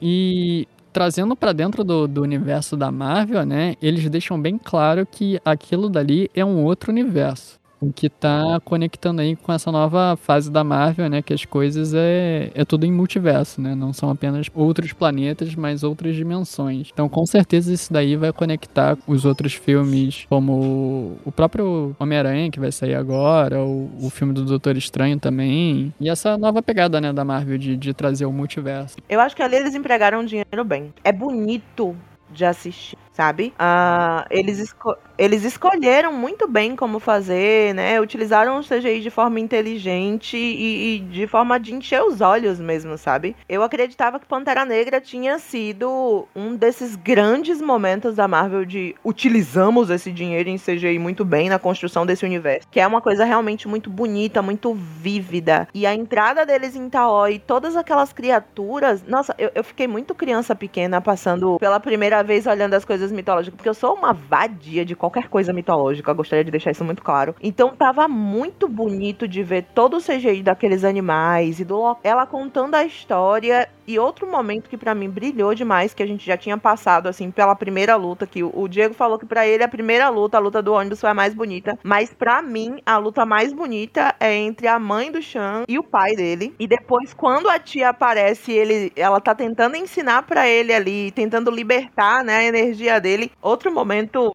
absurdo. Achei bonito demais. Eu sou eu gosto muito de filme oriental de porrada no geral, Jack Chan, Jet Li, toda essa galera, justamente por causa dessa beleza na coreografia, né? A galera teve um- um- uma sopinha disso ali no sei lá, começo dos anos do- 2000 com o Tigre e o Dragão e a gente ficou achando tudo incrível, eles voando no- nos pés de bambu, né? Aquelas coisas pra gente que assiste dorama chinês, a gente vê com frequência isso acontecer, né? Aquelas coreografias bonitas acontecendo, as pessoas voando em espada, cabelos ao vento, né? Manipulando a energia enquanto eles fazem a- a- os passos de artes marciais, né? E as coreografias. Então, aquele momento pra mim foi muito ah, satisfatório. E eu honestamente não esperava que a Marvel me entregasse beleza nesse nível. Mas eles conseguiram. A Marvel é muito boa fazendo coreografia de luta, principalmente luta suja, sabe? Aquela coisa que você vê aqueles três murros de uma vez assim na cara do personagem, um dente voa, aquela coisa. Gosto, gosto. Mas eu acho muito mais bonito quando você consegue ver uma técnica milenar empregada. E é é bonito, parceiro. Achei. Então aí de parabéns a galera da coreografia, ó. Toma aí meu dinheiro pra vocês. É, só, só deixar aí um,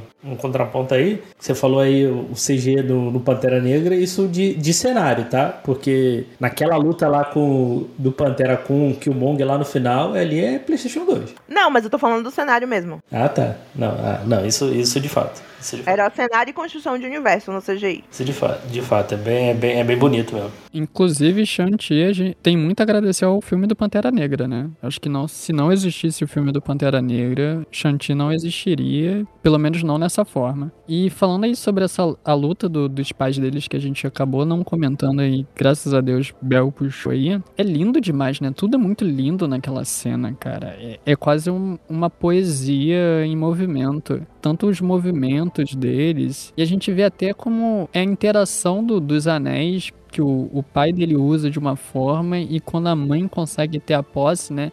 Que é a mesma forma que ele usa os anéis é muito diferente. A gente vê que o pai dele tem muito de uma questão de tipo controle mesmo e a gente vê isso fisicamente, né?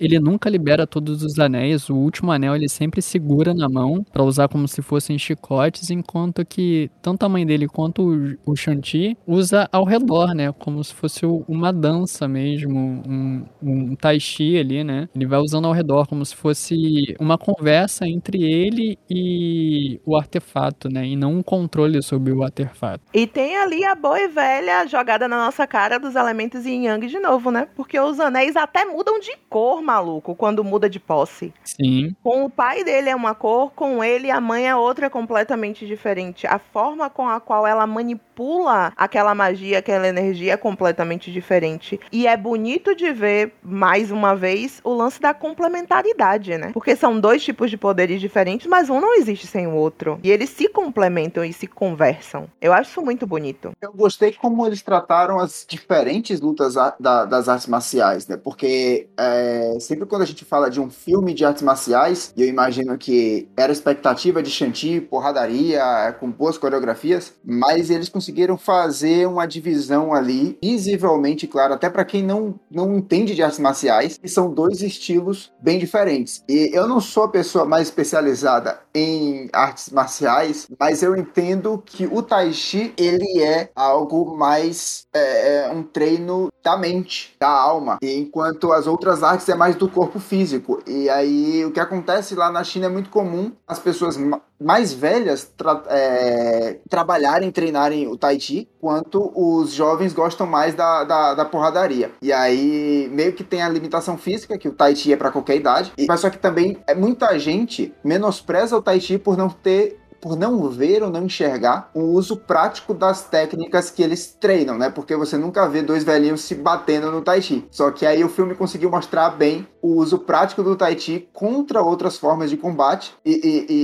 e, de certa forma colocou uma, uma superioridade ali, porque a, a mãe do Shanti deu uma porrada bem boa no, no pai com os Dez Anéis. Ela é, inclusive, muito mais forte do que ele, hein, meus amigos? Queria nem falar nada pra vocês, mas muito, muito, muito mais forte do que ele. Bonito demais de ver, viu? Que cacete bem tomado. Que coisa bonita. O cacete foi tão bem tomado que o homem se apaixonou. Achei lindo. A única coisa que eu, pra mim é difícil de engolir é sempre esse lugar a mulher que abandona as coisas, abandona, abandona o poder pra ficar com o macho. Desculpa, é difícil demais, tá? Tendo, ah, os dois abandonaram. Os dois abandonaram meu toba, porque na hora, no primeira merda que deu, ele foi lá, pegou os anel dele de novo e ela tava morta. Várias queixas. Fiz o meu desabafo, meu momento de desabafo aqui. Volto com a relatora. Voto com a relatora também. Mas é, é bem isso, né, que vocês falaram do de que ela é muito mais poderosa do que ele, porque tirando os anéis, ele não tem nada, né? O anel é só aquela força que ele controla, mas pra ele, fisicamente, não, não tem alteração nenhuma. Ele não ganha super força, ele não ganha agilidade, não ganha nada. E o poder dela já é maior do que os próprios anéis, então ela é naturalmente muito mais poderosa do que ele. Ele é um grande otário, gente. Vamos ser, vamos, vamos falar assim em termos, termos que tem que ser nomeados. Ele é um grande otário. O pai do Chanchi? O pai é Babaca do caralho. Morreu pouco. Tinha que ter morreu morrido mais. exatamente. Oxi. Exatamente. Redenção de vilão é o caralho. Morreu pouco. Tinha que ter morrido mais. É muito louco você pensar, e, e eu acho que nesse sentido, talvez o filme seja ra- razoavelmente feliz, porque eu, eu acho que é uma coisa muito é, pra mulher assistir. Mulher tem que assistir aquilo ali. Ah, porque homem, porque cara mudou. O clássico, o cara mudou. Aí todo mundo acredita que o cara mudou. Aí, o cara estava naquele, naquela situação enquanto era confortável pra ele. Na hora que deu merda, ele cai fora. Porque na hora que dá merda, na hora que ela morre, ele devia segurar a onda e cuidar dos filhos, fazer o que, né, o que ele sabia que ela queria que ele fizesse. Ele faz o quê? Começa a torturar os guris. Tudo certo. Volta a ser exatamente quem era a pessoa que ela repudiava, né? Então, gente, assim, ó, vários problemas, várias questões. Mulheres fiquem alertas, tá bom? Eu não não vou são mentir. centro de reabilitação de ninguém. Eu não vou mentir que quando ela foi apresentada, eu falei, é mentira que vocês vão fazer essa mulher se apaixonar por esse pau de bosta. Faz e foi sentido. exatamente o que eles fizeram. E eu fiquei entristecida porque, infelizmente acontece bastante, né? É, é triste, Sim. acontece bastante. Mas em nenhum momento, mesmo quando ela tá ali bonitinha, contando a história pra família, assim, né? na- nas memórias do Shanti, eu, eu, eu não, eu não comi, eu não comi que aquele homem tinha mudado em momento nenhum. O homem não larga milhares de anos de busca desenfreada pelo poder, assassinato, corrupção e a desgraça do nada, porque ah, me apaixonei. Não, gente, por favor, não. E aí, quando ele efetivamente retorna, digamos assim, para suas origens, e é o filho da puta que ele sempre foi, você fica, é, não esperava nada de você e você acabou apenas provando todos os meus pontos, né? Aí, quando ele efetivamente ataca Taló, vai atrás dos filhos, não sei o que, blá blá blá, não houve, não houve razão de maneira nenhuma, quebra o paredão e fala, é, né? Você vai morrer. Ah, não, porque ele vai ali ter uma conversa. Não, não vamos, não vamos ter conversa nenhuma, não. Não, não vamos perdoar seu pai agora, não. Ah, não, mas ele pá energia pro filho. Ah, mas morreu pouco. Ah, Morreu pouquíssimo. Morreu pouquíssimo. Acho que tem muita coisa aí é, que é importante, porque essa redenção dele, né, no final ali, não é exatamente uma redenção, porque é quando ele viu que deu merda. Então não dá pra necessariamente chamar aquilo de redenção. É, é tipo, fez o mínimo, né, Mion? A merda quem fez foi você.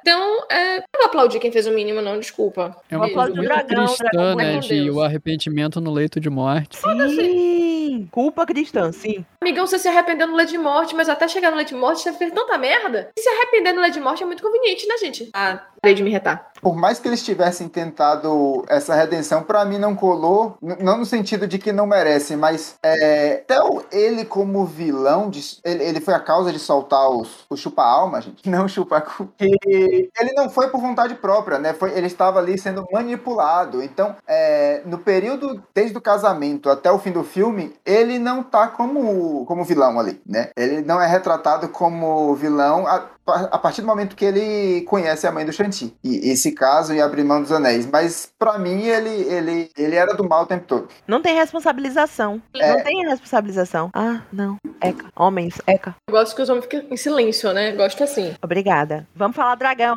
Dragão! Dragão. Inferno. Quando ele cai na água, aquele momento, obviamente, e aí é, é, é uma coisa de quem lê barra assiste conteúdo asiático com frequência, sempre tem um grande aha moment quando o protagonista cai de algum lugar. Usualmente ele cai de uma montanha. Usualmente ele cai de uma montanha. No caso, ele caiu dentro d'água. Eu achei assim, propício. E aí, quando ele tá lá afundando, ele dá de cara com aquela criatura magnânima, bonita, que me fez chorar ali desesperada, porque por alguns momentos eu realmente achei que ele ia com Deus e eu ia também, entendeu? Mas ia, comer, ia comer ele, eu também pensei. Pensei, sei lá, ele vai comer, vai se fundir ao dragão, vai virar meio homem de dragão, sei lá, vai acontecer alguma coisa assim. Sei lá, filho de dragão, não sei o que vai acontecer. motorista de dragão. Ai, é muito bom, gente, é muito bom. Eu tava imaginando se eles iriam trazer essa figura mitológica pro filme ou não. Tava querendo, porque honestamente eu sou fã do, do- da criatura em si, então toda oportunidade que tiver pra ver eu tô querendo. Mas eu gostei muito dele ser um dragão de água. Agora, um pouco mais triste de saber que não ia ter um, dragão de. Mas eu gosto. É, é... Aí, agora o Juan me ajuda, porque eu não vou me lembrar se são quatro ou cinco animais mitológicos muito famosos que sempre aparecem nessas histórias. Eu sei que tem o urso. Acho que é o urso, Isabel? Ou é o tigre? É o tigre, o dragão, o pássaro. E aí eu não me lembro se são quatro ou cinco. A cobra? A tartaruga? Me ajude! Não sacuda a cabeça, não! Não, é porque o que acontece? Existem oito, só que são quatro e quatro. Tá falando de quando você fala quatro, tá Isso. correto. Mas é porque tem as quatro divindades e as quatro criaturas místicas. Porque dois desses são em comum. E, e por, por coincidência, eu tava estudando isso antes e eu nem sabia que ia ser mencionado aqui. Mas tem a tartaruga, o dragão, a tartaruga, é, o Tilin, que é a criatura que aparece na frente do carro. Tilin é aquela criatura meio, meio dragão, meio servo, com escamas, que apareceu na frente do carro. Aquele pessoal, isso é o cavalo, né? E- Essa é terceira criatura mística. E o quarto elemento, agora eu estou sem lembrança dela. Mas quando você muda para os quatro, quatro é, divindades, tem as quatro criaturas místicas e as quatro divindades, aí muda, a tarta, muda o Tilim pelo tigre e muda a tartaruga por outra coisa. Mas eu posso também consultar ao vivo em tempo real aqui pra, Não contava com a minha astúcia. Pesquisa, vamos. Gosto de informações. A, a Kate ali faz ali o treinamento de arquearia ali, né, em instantâneo, né? Expresso. É o que mostra que tá Mas mágica, ali, né? é exatamente, pra mim ali é mágica, não tem outra Sim, explicação. Ela aprendeu o idioma e ela aprendeu arquearia, assim. A Gente, ela o arco encontrou de treinamento tem que ser ruxado, pelo amor de Deus. Não tinha como a gente É. ter mais tempo pro arco de treinamento, não. Mas, Mas ela era assim- boa, porque no primeira vez que ela lança a flecha, ela quase acerta já o alvo. Aí ela até começa a, a- a comemorar assim, ela fala com, com o cara lá, o velho, né? Aí ele só faz uma cara fechada assim pra ela. E ela muito feliz que ela tinha acertado. Agora, quando ela tava indo pra, pra arquearia, que ela tava levando as flechas, né? A senhoria que le- leva ela falou uma frase que eu achei muito bonita, né? Que se você na vida não mira em nada, você vai acertar em nada. Cara, eu, eu gostei, mas eu, eu, já, eu, já, eu já tô puto com essa frase, que eu sei que os coaches vão, vão usar essa, essa Ah, vai frase. rolar, gente. Sim, Mas aí sim. coach não, não Mas- merece, né, cara? Mas o que é uma frase de super-herói se ela não for usada por um coach? Sim, sim, É. sim. Aquela, a- aquele discurso do maravilhoso do, do Rock Balboa lá no. no- não, Oh, do Rock Balboa. No Rock 6, né? Então, também. Então. Mas é isso. Caraca, já tô vejo vendo o coach pastor falando disso e falando que quais as criaturas místicas são privatizadas ou não. Vira Aí- esse rolê da que a vaca é privatizada e a baleia não. Não precisava lembrar disso. Não precisava lembrar disso nesse momento. Eu não sei, eu quero continuar sem saber. É, Fica sem saber, é, Bel. fica sem saber, melhor. coisa. Eu quero continuar na minha, eu, na minha eu- ignorância. Eu aconselho vocês a não procurarem saber também, não, tá? Ai. Eu só queria voltar aí, se me permite. Quando eles fogem lá do, do complexo lá dos Dez Anéis, eles roubam o carro do Razor Fist, cara. Ah, sim, ele fica putaço, né? Ele, porra, Cara. levaram logo meu carro. Aquele, ca aquele carro veloz. Eu quero aquele carro no Velozes e Furiosos, por favor. Não, esse filme tem muito pegada de Velozes e Furiosos, cara. Quando, quando a Kate pega o carro, ela, ela encarna o Dominique Destrói, Toretto. Você falou Velas Furiosas por parte da motorista, mas eu achei que o filme tava ali um comercial de carro. a, a- a hora que o carro termina o ralinho do- dos bambus e chega em Taló é o final de comercial da, da, da É. picape É ali. verdade, é Ih, verdade. velho. Só só É, faltou- começa É. Inclusive, Faltou eu não reparei. E o símbolo da Toyota no final. É.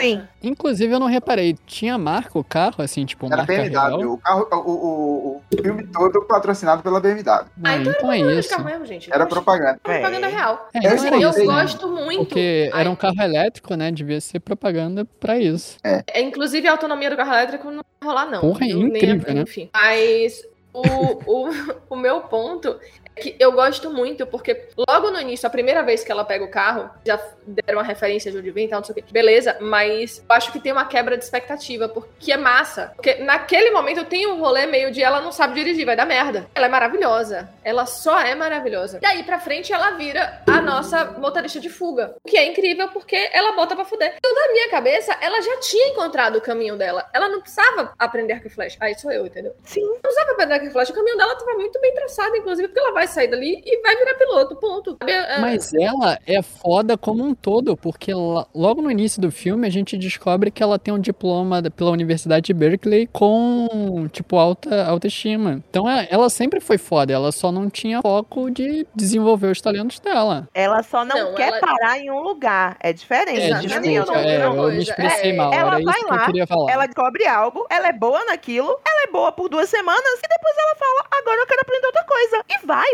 E é isso. Deixa a menina, sacou? Ninguém precisa Nesse ter uma, uma linha, tipo, fixa de vida, sabe? Ninguém precisa seguir essa porra de planinho que, ah, não, a família desejou que você entre na universidade. Case tenha... Porra, coisa chata, deixa a menina. E pera ainda, Ana, só um parêntese, eu nem fiquei, talvez porque eu seja a louca do, do Velozes e Furiosos também, eu nem achei que ela não ia saber dirigir, porque eu me lembrei da namorada do Toreto. Pode, ah, Deus, a namorada do Toreto, pelo amor de Deus, Michelle Rodrigues, que mulher, vamos lá, que mulher. Azul. É um piloto de fuga caralho. Então quando ela foi pegar no, no volante, eu pensei, ela vai destruir, miserável. Ela vai destruir. Não, o que eu ia dizer, eu acho que eu já, já até me dei uma perdida, mas com relação, eu só vou abraçar um pouco o que Bels trouxe, é, gente, quem tá incomodado do fato dela estar trabalhando ali no hotel como frentista é os outros. ela tá de boa. É. Ela, e- ela, e- Não. ela e o Shang estão de boa com, com esse emprego. Suave, tão suave. Eu não vou nem entrar no mérito dele porque ele tá fugido. Mas ela tá só curtindo o rolê, sacou? Ela tá de boa. Então, essa obrigação, e eu acho que vem muito atrelada aquela obrigação do ser alguém na vida, sabe? Você precisa ser alguém na vida, você precisa ter o caminho, você precisa ter uma missão. Porra, às vezes, não, véi. Tá tudo bem. Eu, eu ia dizer é que ela virou sidekicker do Shanti. Aí Eu não sei se na, nos quadrinhos tem, mas ela foi chamada junto lá pro, pro MCU, né? Então, é vocês dois que vão vir. Então ela vai estar aí provavelmente no, nos futuros de Vingadores, não sei como piloto, não sei como parceira do Gavião Arqueiro, mas ela entrou e aproveitando o fato dela entrar, que eu não sei se era esperado, porque pra mim foi uma surpresa,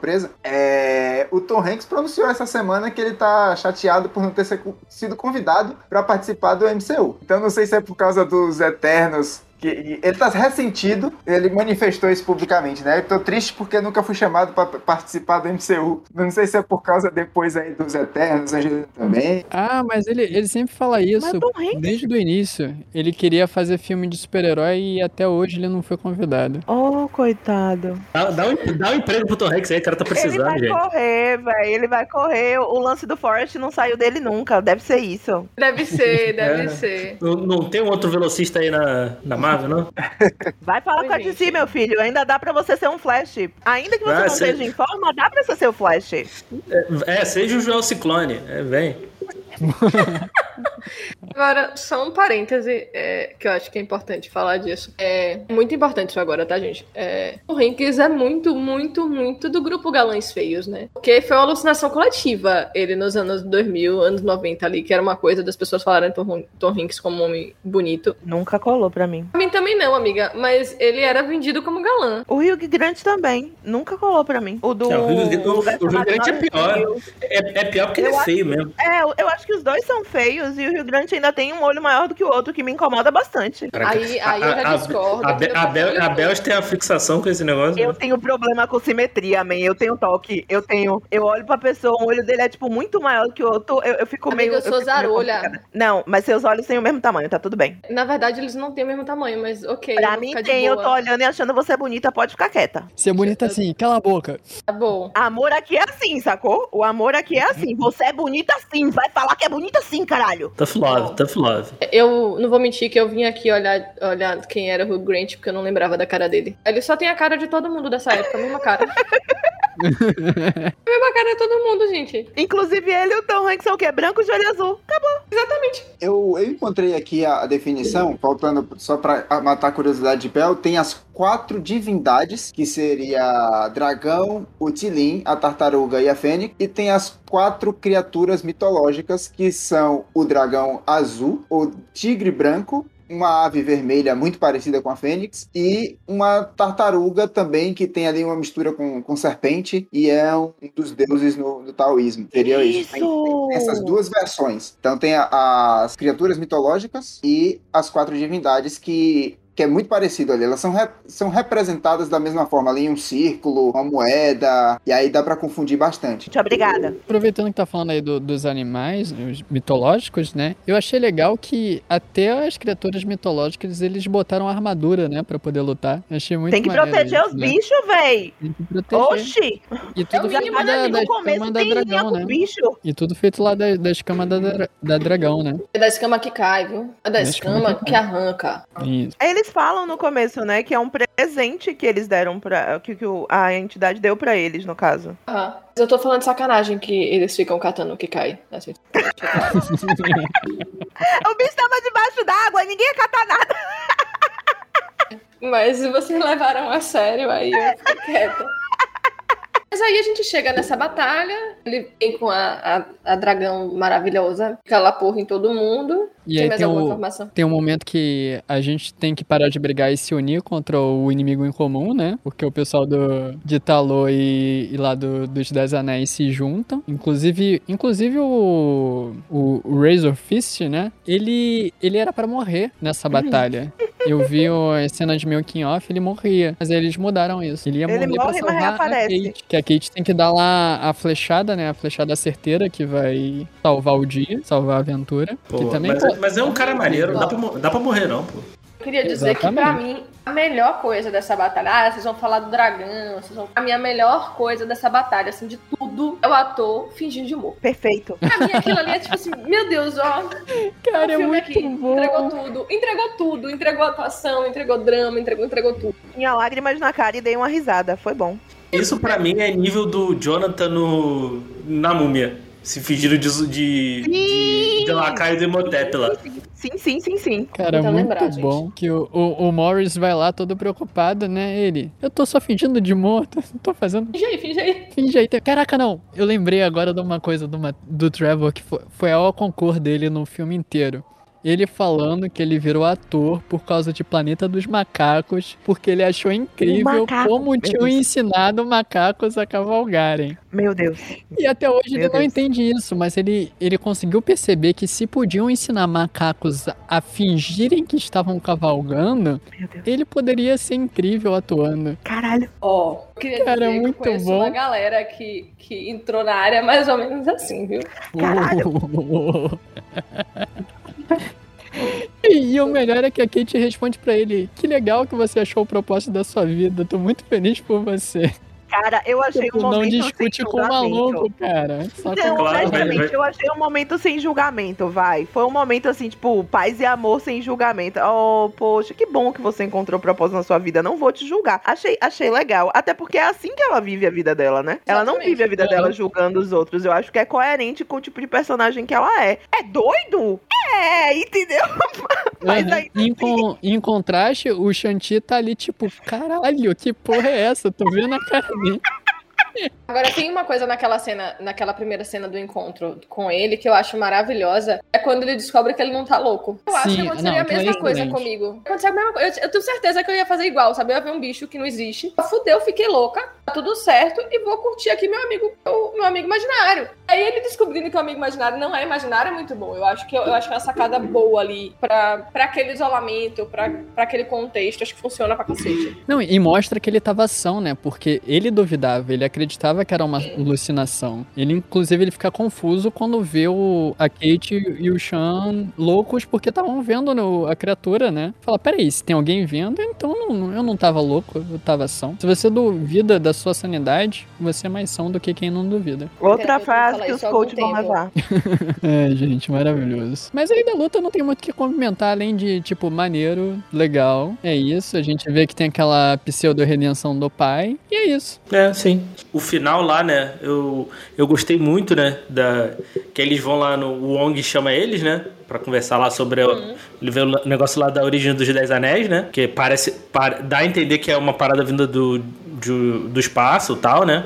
E de outro universo. De outro universo e tal, né? Então. E tá mandando um sinal pra algum lugar, né? Que eles não sabem, né? Tá lá ele, tá a Capitã Marvel e tá o Doutor Estranho, não tá? Não. Tá. Não. Tá Capitão Marvel, né? Estranho, não, É, a Capitã tá Marvel, o Hulk Marvel e tá, o Ah, e o Hulk, é o Hulk, é o Hulk. é. E o Hulk, isso. O professor Hulk, né? E fala que tá mandando um dizer, o sinal pra banner, na verdade, né? É, é. E tá na. tá mandando sinal pra algum lugar que a gente não sabe, né? Não, e eu, eu gosto que aí, aí me lembrou. Aí eu, eu peguei a referência aí do Brooklyn Nine-Nine, que aí no final o que eles fazem? Ah, vamos, vamos pro karaokê. É isso. né? Tem coisa melhor? Vai ele, vai ele e o. Vai ele, a Kate e o, e o Wong pro kara- karaokê, né? E lá no, lá no início tem a, tem a cena muito boa, né? Que eles estão eles estão lá, ah, a gente vai, a gente vai ter o turno, vai, vai trabalhar no turno da manhã, a gente pode ser adultos responsáveis e ir pra casa dormir, né? Ou aí eles vão pro karaokê, né? Ficam lá varando a noite no karaokê, maravilhoso.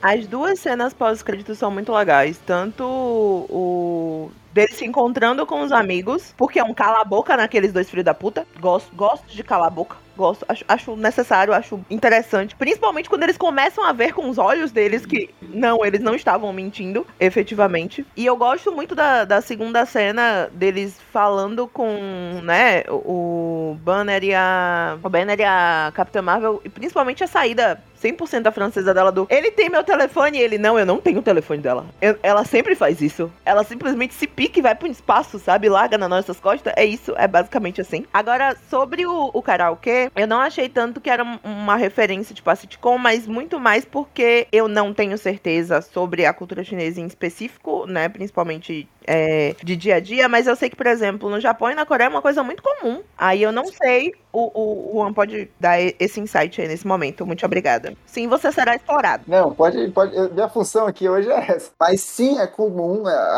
a atividade do karaokê na, nessa, nesses três países asiáticos é, é um entretenimento que ocupa grande parte do tempo das pessoas. Quando você vai falar se divertir, as festas são em karaokê, aniversário são em karaokê, happy hour é de trabalho, tudo levado pro karaokê. Mas eu acho que foi mais uma forma de apresentar aquela cultura ABC, né? Que é o pessoal dos Estados Unidos que também segue essa parte do- da China. Que eu acho Sim. que é mostrar um pouco o lado legal, talvez tentar ali um- uma imagem me- é, é, contra um pouco da xenofobia que tá rolando nos Estados Unidos. Então eles enquadraram ali um pouco bem a realidade daquelas, daquelas mostrou um pouco da família, mostrou um pouco é, aproximou mais as pessoas daquilo, porque aqui no Brasil Hoje, com a cultura oriental mais presente, o pessoal já tem essa noção da realidade, como você falou. Eu sei que na Coreia e no Japão é frequente. Mas é, se tivesse uma sala de karaokê, eu sei que tem na Liberdade, mas não seria algo que os brasileiros encarariam como entretenimento. Uhul, vamos, né? É aquela coisa ali. Hoje a gente tem algumas pessoas que, que, que curtem, mas não tá no, no popularzão. A galera tá ali batendo ponto todo final de semana no karaokê. Ah! Então, Agora é a minha hora de ser a pessoa do conhecimento. A cena do karaokê em Salvador é forte pra caralho. Antes da pandemia, tinham vários lugares eu frequentava com frequência, porque o ex-marido de minha irmã é uma dessas pessoas que bate ponto toda sexta-feira, sai do trabalho e vai cantar nos karaokê. Tem inclusive karaokê em lugar ilegal. Pô, muito legal, gente. Sério mesmo.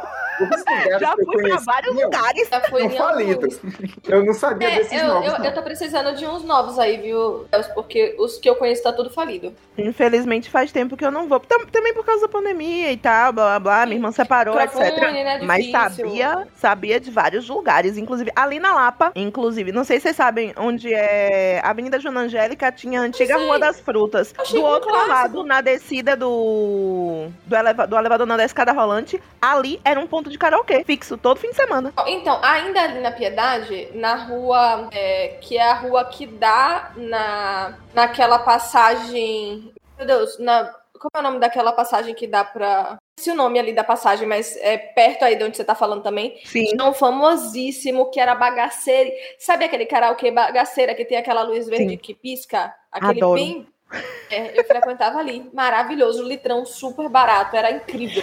Tudo Gostava, inclusive cantava bastante. É, eu estou surpreso desse cenário que eu não conhecia. Como eu falei, as casas que eu conhecia fecharam, inclusive, antes da, da pandemia. Não estava tendo essa, essa, essa frequência de pessoas cantando, pelo menos nos meus círculos. Mas a dimensão que rola na China é, é outro mundo. Existem prédios, só para retratar aqui um pouquinho é, é, do que é que eles estão ali mostrando. Até o Wong que estava ali no meio cantando. São prédios inteiros com salas que você pode alugar e com músicas bem recentes. Assim, a música lançou semana passada, tá lá no karaokê. O esquema é você paga por pessoa e muitos deles têm buffet de comida livre. Você pega tipo corujão do karaokê. Você entra lá 8 da noite, sai 5 da manhã, canta a noite toda, pode comer à vontade e aí ele só paga bebida alcoólica, que é é, pedindo. É Caralho, negócios para desse jeito. Tem sala Rolê- 3 pessoas até sala pra 20 pessoas. Se você quiser fazer uma festa lá, é, é- é o, é o point. Rolês que eu quero fazer um dia na vida. Véi, eu quero morar na China. Já queria antes, né, Tô falando isso, Já eu tô queria antes, cantando pô. essa bola. Tô cantando Caraca, essa bola, tô dizendo, vamos fazer essa comunidade lá, cara. gente. Que isso? Vamos. Eu, eu acho que a, a, a empresa, a franquia de karaokê mais popular, Holiday. Então vocês pro- procuram depois aí, quem que tiver curiosidade de ver as salas por dentro e os prédios, procura Holiday KTV, né? KTV, que é o KTV. Vocês vão achar prédios, vocês vão achar salas gigantes.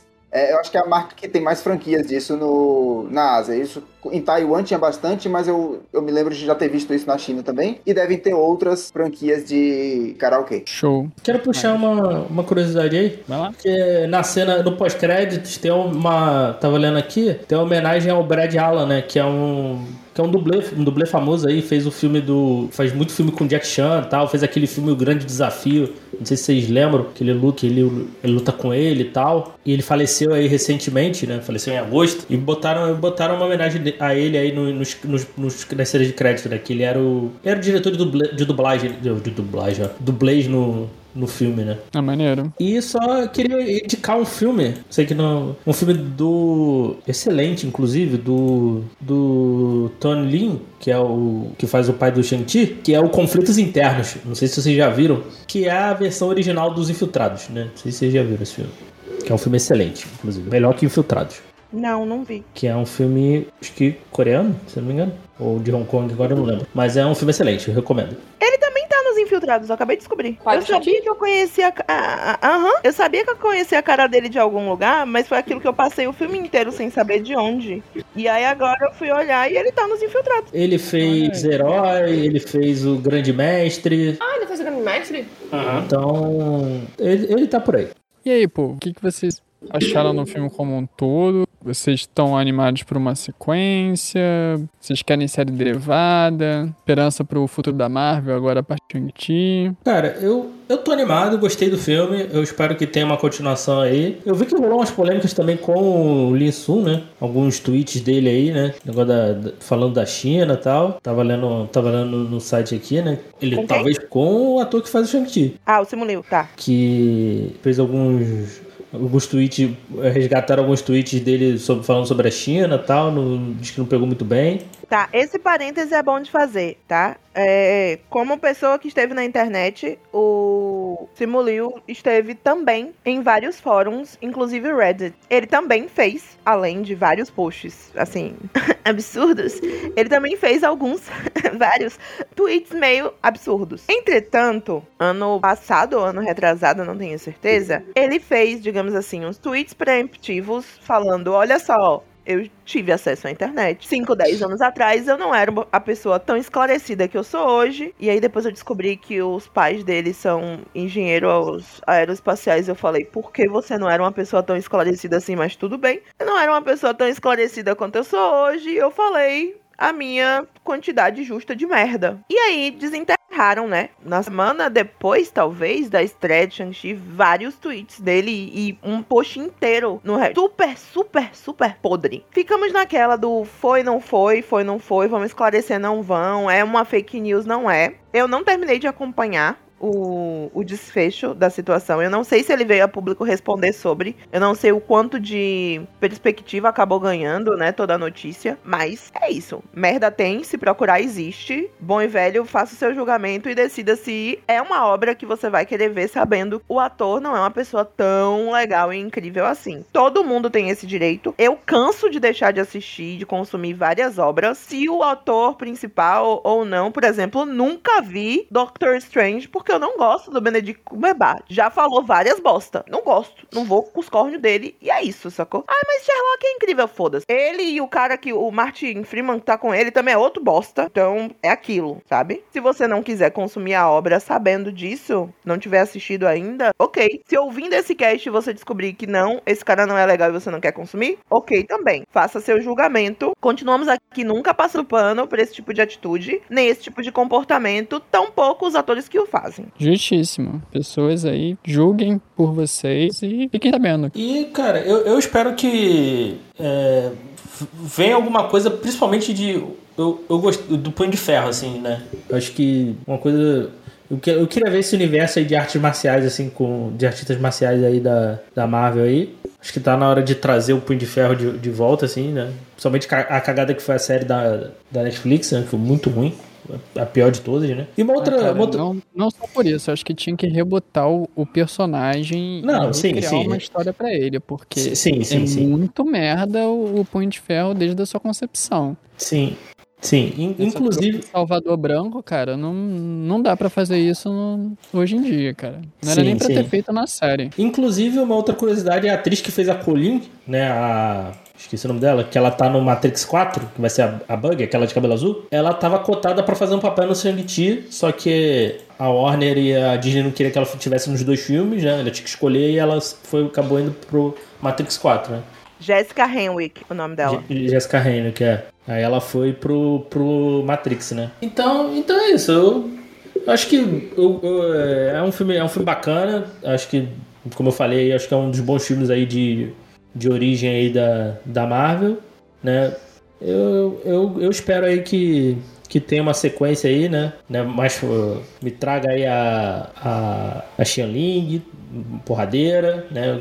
E, sei lá, eu queria ver também, e eu quero ver o que, como é que vai ser a interação entre o Shang-Chi e esses outros personagens aí depois. Né? Como é que vai ser isso. Então, então foi. Deixou um saldo positivo. Gostei. Eu quero muito ver mulheres que não são escada. Acho que é, é, é a minha pedida para uma continuação. É enxergar essas mulheres que não são escada. Tem a sua própria história. Interessa. Mas tá difícil. Eu achei o, o filme bem bom, saldo positivo no geral. Espero sim ver uma continuação. Pre preciso ver. Essa... Sempre que fala de filme com, com China, vai ter polêmica, independente do que for, seja é, é, pelos atores, seja pelo país tá, tá censurando cenas, mas isso é preciso mais entender a cultura de lá, que está muito longe da gente ver isso em uma obra cinematográfica é difícil em duas horas a gente compreender. Em, em, em, duas horas não, mas até consumindo simplesmente cinema. É, é, é, muito complicado entender a cultura completa ali do, do da China, né? E, mas eu acho que é positivo essa tentativa da, da Marvel de, de mostrar mais do outro lado. Eu acho que só o fato do filme ter quase 50% de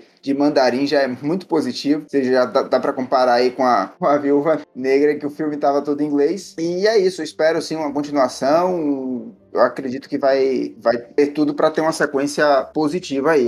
Mas sempre pode ficar ruim, né? Essa possibilidade. Eu acho que o filme é um meio sólido, honestamente, assim. Acho que tá tranquilo ter uma continuação. Eu quero que o Shang-Chi continue, obviamente, no cinema, mas eu quero muito que a irmã dele ganhe um seriado dela, sabe? Porque ela é um personagem que pode ser desenvolvido o suficiente para isso. E eu espero que a Marvel não perca essa oportunidade. Afinal, meu filho, pelo amor de Deus, o que você fizer de série aí, o povo vai assistir. Então faça algo que preste, por favor. Ouça nossas preces. Obrigada. Com relação ao como será no futuro próximo dentro do futuro do MCU, né? Eu acho que tem uma grande possibilidade de, da gente nos próximos anos enxergar uma nova formação, porque, né, os Avengers basicamente eles acabaram. E a gente enxergar essa nova formação formação é, do próximo time ou dos novos Vingadores aí muito mais diverso, muito mais bonito, inclusive, sabe? Não pasteurizado. Estou de saco cheio dessas coisas pasteurizadas. E talvez a Marvel finalmente tenha começado a entender isso. E ela tenha começado a se preocupar um pouco em dar valor a quem tá jogando dinheiro, né? Nas costas dela. Então, eu acho que tanto Pantera Negra quanto Shang-Chi podem ser um, um passo na direção correta, né? É ainda aquela coisa maravilhosa que a gente tá merecendo? Não. São passos de criança, né? Passos de bebê. Mas eu acredito que a gente chega lá sim. E eu espero espero próximo não nos desaponte, porque, né, de novo, sempre tem a possibilidade de dar tudo errado. É verdade, cara. Eu já falei isso em diversos casts, falei isso no, no cast que eu participei lá do Tamborcast do Viúva Negra, falei no Maratona que a gente gravou sobre Loki, o quão cansado eu tô com a mediocridade da Marvel no cinema, que é tudo, promete muito e não te entrega nada, sempre te bota naquela expectativa de que no próximo filme vai vir e, e nunca vem. É sempre uma coisa muito pasteurizada, muito merda, muito medíocre mesmo. Medíocre no sentido mediano mesmo. E eu tava assim, o filme da Viúva Negra foi muito ruim, cara, muito ruim. Uma pena, porque foi a despedida da, da personagem, né? Terem feito aquilo foi inaceitável. E as séries, cara? Eu gostei de Wanda, mas teve um final mais ou menos. O Falcão Invernal lá, eu achei legalzinho, mas não era nossa, que coisa incrível. Tinha coisas boas, mas também meio mais ou menos. O, o Loki eu achei muito mais ou menos. Eu achei muito potencial desperdiçado. E agora que tá tendo, né, o, o Gavião, eu tô gostando porque minha expectativa era menor do que zero. Então quando eu fui pra Shang-Chi, pro, pro Shanti, né, que eu tava sem nada a esperar, eu nem quis ir ver no cinema, até por uma questão de corona na época, não tinha vacina ainda. Mas quando veio pro streaming, eu adorei o filme, cara. Minha expectativa tava baixa, acho que é por isso que eu gostei tanto do filme. Mas eu gostei muito das coisas legais do filme. Tem problemas, como a gente comentou, tem coisas que poderiam ser melhor. Mas no geral, pro padrão que a Marvel entrega pra gente, eu achei muito bom. Quero muito que tenha uma série derivada aí para contar a história do, da, dos Dez Anéis agora, né? Sob, sob nova direção eu acho que tem um potencial incrível. Eles, deve, devem explorar isso, deveriam explorar isso, né? E que tenha mais destaque para pra personagem da Kate, não seja apenas um, o sidekick do Shanti. Eu tô, eu tô esperançoso dentro do que se pode ter esperança dentro do MCU, né? Não dá pra gente levar muita expectativa. Mas eu gostei tanto de Shang-Chi que eu me interessei a ver esse drama pela primeira vez. E agora comecei a ver o The Untamed lá, o... Como é que é o nome? Tetra! É Tetra! A gente conseguiu! Eu editei o, o Maratona que falava de, Ai, Brasil, de é Untamed e não tinha me interessado. Agora com Shang-Chi eu falei, é, vou, vou começar. Aí eu tinha que começar por, pelo Untamed, né, que vocês falam tão bem. E depois, ó, quem sabe, abrir um, um novo portal pra mim de, de consumo de cultura que, se não fosse esse filme, talvez eu não teria começado. Então, assim, Amamos é, ver. é um potencial. Quantas pessoas não vão assistir esse filme e se interessar por ser drama e por outras obras vindas da China? Então, tem, tem seu. tem um grande papel dentro do. no Ocidente, né, pro público ocidental, mesmo com todas as limitações que o filme tem. Eu, e o que eu, eu acho, por exemplo, depois do sucesso aí do, do estouro que foi o Round Six, né? Eu tava, pô, eu falei, pô, será que a galera vai começar a olhar um pouco mais pra Dorama também, né? Falei, pô, tal, talvez sim, né? Então, pô, que tem, tem outras coisas a, a- fora da, né, do daqui do, do ocidente, né? E tem, e tem coisas boas na própria Netflix, né? De dorama e tal, né? Sim. Então, com o Shang-Chi aí, acho que o próprio C-Drama também tem, coisa, tem coisas legais lá também, né? Então, talvez faça a galera correr mais atrás, assim, de ver, de sair um pouquinho da, do padrão de série, série americana, tal, ocidental. E eu gostaria de dizer que é um caminho existe, sem volta. né? Eu acho que tem muito essa possibilidade do descobrir que existe. Principalmente a galera que é, é fã da rixa, dessa grande rixa aí, vou entrar no mérito, acha que não existe nada além disso. Então, às vezes, é complicado até a descoberta. Então, talvez a possibilidade da descoberta é interessante. Mas também você não vai esperando o que eles estão acostumados. Eu acho que tem isso. É, é outro tipo de tempo, de narrativa, o ritmo é outro, tudo é outro. Então, abre o coração, vai, experimenta. É que nem açaí, geralmente a primeira vez você come é ruim, mas depois fica bom. É, como porta de entrada é um mérito bem bom da Marvel, assim. A gente não tava esperando por isso momento nenhum que a Marvel fosse funcionar como essa porta de acesso.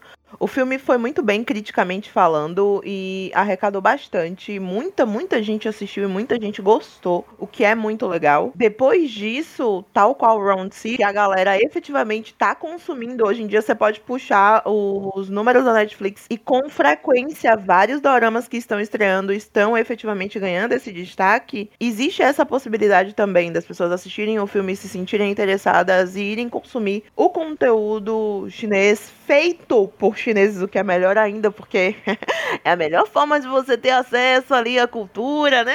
É efetivamente ver o que as pessoas fizeram, as pessoas que são de lá fizeram. Eu digo pra vocês assim, tipo, tranquilamente que é um caminho sem volta, tá? Porque a cultura é vastíssima. Você acha que mitologia que a gente consome aqui no ocidente é um negócio bonito, é um negócio grande, vocês não sabem de nada sabe? Todos os dias possíveis que eu puder panfletar, estarei panfletando. Me sigam para mais dicas, mentira. Porque se vocês me seguirem, a maioria do conteúdo que eu consumo vai ser BL. Vocês vão consumir conteúdo chinês? Vão, mas vai ser sobre homens comendo, e é isso. Inclusive, João, eu vi um, um tweet de uma, de uma dessas gurias comunistas que consome BL falando, né, como The Untamed é uma luta de classe. E aí eu fui, tipo, retuitei o comentário dela, porque, é, né, gente? Eu retuitei o comentário dela falando, querida, se você reparar, qualquer um desses BLs que a gente consome está extremamente intricada a boa e velha, os bons velhos preceitos do comunismo ali. Sempre tem uma luta de classe, sempre tem uma coisa.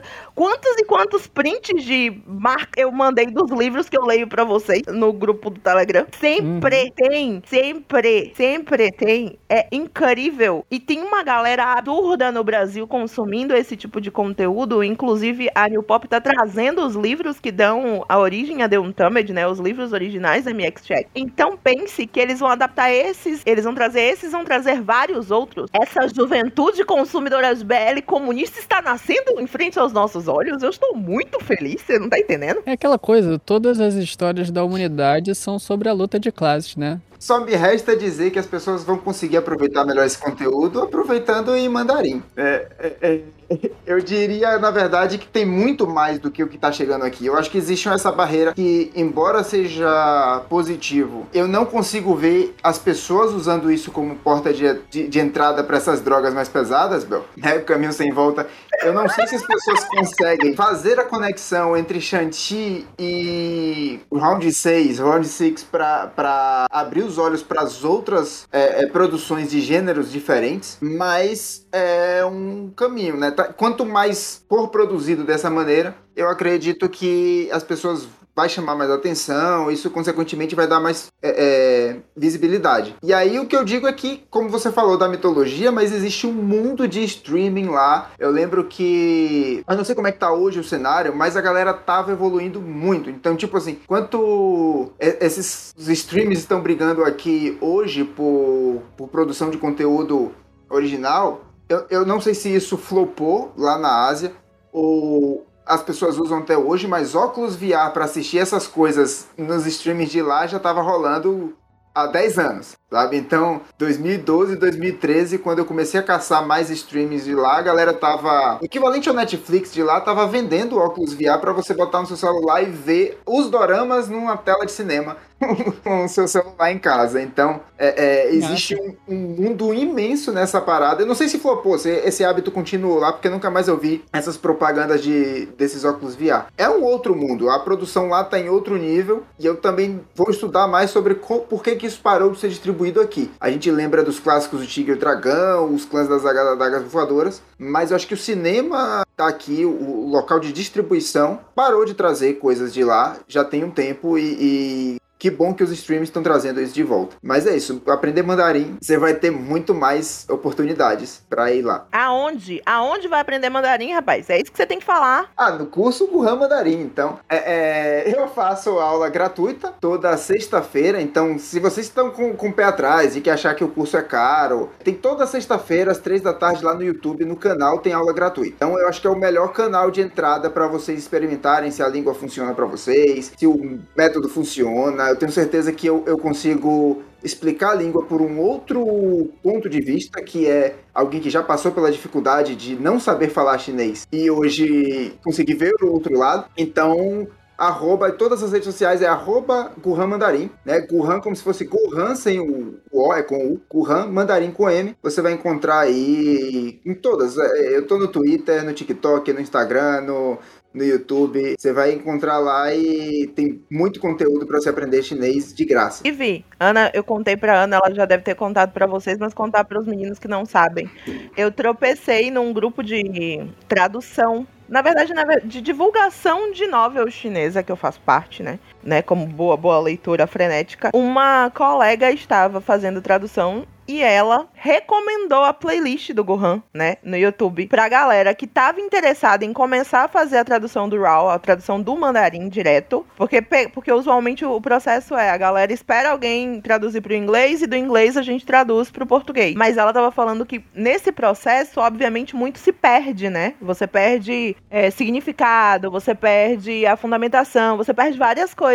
E aí ela tava explicando pra galera que tivesse interesse de consumir ou de traduzir, até pra consumir o material na fonte, fosse lá no YouTube do Gohan Mandarim, que tinha uma playlist incrível, iniciante, pra você aprendendo ali o seu beabá. Achei, ó, sensacional. Mandei pra Ana sorrindo, foi muito legal. Que bom que a galera já tá aí descobrindo esse, esse mundo novo aí, que é possível aprender mandarim de graça. Tem um curso pago também, quem quiser, a gente tá na, na- na- no final do ano, fica atento em todas as redes que sempre tem aí algum evento que vocês vão poder entrar no curso com condições melhores, vamos dizer assim. Promoção, viado. A gente gosta de promoção. Pobre gosta de promoção. Vamos. Tá rolando agora a Black Week, mas eu não sei se no futuro, quando isso for ao ar, no, não sei quando vai, estaremos na Black Week ainda. Mas se você chegar dizendo que é ouvinte da gente, pode ganhar promoções aí, ó. Vamos pensar em, em descontos. Eu já lancei pro universo. Se chegar, tem desconto. Pode sim, pode sim. Avisa aí que é ouvinte do Elementar que é, a, a gente consegue desconto sim. Chega falando elementar, meu caro ótimo, aí tá tudo certo. Então, galera, chegamos aqui ao final de mais um episódio do Elementar. Vou chamar aqui Bells, se despeça e faça seus jabás. Queridos, não tem jabá pra fazer no momento? Todavia, tô sempre por aqui. Sempre que o Diego, o João deixarem eu perturbar, eu tô aparecendo. Tô aqui sempre pra encher o saco de vocês, mandar vocês consumir coisa. Inclusive, assistam os Mestres do Yin Yang na Netflix. Assistam C-Drama na Netflix. Assistam C-Dramas em outros lugares. A WeTV é um grande streaming chinês que é de grátis. Você pode entrar lá e consumir os conteúdos e eles ainda legenda em português. Ó aí, essa bagatela pra vocês, tá ligado? Eu consumo vários programas de variedade, eu assisto uns negócios de, de dança de rua, eu assisto uns negócios de formação de rapper, eu assisto dorama, eu assisto anime, eu assisto as coisas tudo, assim, tudo, tudo que puder deixar, tiver assim, ó, bem bonito pra nós consumir, nós tá consumindo. Recomendo 100%. E aí, Ana, se despeça e faça seu jabás. Os meus queridos, minhas queridas e meus queridos, é, eu tô sem bajar, sem bajar, ó, sem jabá no momento. Porém, o que eu posso dizer é sigam as redes da Era Game Studio, porque tem coisa nova chegando, então o nosso clássico Vem Aí também tá rolando. É, esse ano a gente vai lançar joguinho, vai lançar proposta de joguinho novo, tem várias coisas acontecendo, então acompanhem a gente que tem bastante coisa para chegar. Juan, se despeça e faz o jabá de novo pra reforçar. Pra galera assinar e cupomzinho de desconto pro pessoal do Elementar. É isso, galera. Se vocês quiserem saber mais curiosidades sobre China e mandarim, principalmente, é, as redes sociais são aquelas, Kuhan, arroba, arroba Mandarim. Tem aula toda sexta-feira, às três da tarde, aparece lá. Vocês não precisam saber mandarim para acompanhar essas aulas, tem um conjunto de aulas básicas disponíveis. Então aí, se tiver mais oportunidade, eu apareço aqui no Elementar de novo. E não esqueçam de pedir o desconto mesmo, que é, é verdade. Chega lá falando, é bom saber que teve alcance e a galera tem interesse aqui também. É isso. Perfeito. Inclusive, vai estar tá aí na descrição do, do post, do, do episódio do podcast, esses links todos aí. E vou botar também o link do, do post que o, o Juan fez no Instagram falando da, dos animais mitológicos do filme do Shanti. Diego, se despeça e faz aí o jabás da casa. É isso, gente. Espero que vocês tenham curtido aí. Agora, no, nesse final de ano aí, dezembro aí, a gente vai fazer só. Vai, vai sair cast de filmes, né? Então já saiu. Quando vocês estiverem ouvindo isso, já saiu. Saiu uma noite passada em Sorro. Então vai vir agora o Shang-Chi. Na sequência vai ser o, o 007 Sem Tempo Irmão, que já está gravado. E a gente vai fechar o ano com a nossa série de filmes lá, que a gente vai gravar os filmes que fazem 10 anos em 2021, né? Os filmes de 2011, para fechar o ano, né? Então, então é isso. Acompanha a gente aí no arroba Pode Elementar em todas as redes. Estamos em todos os agregadores. Valeu, gente. Tchau, tchau. Tchau, tchau. Tchau! Tchau, tchau.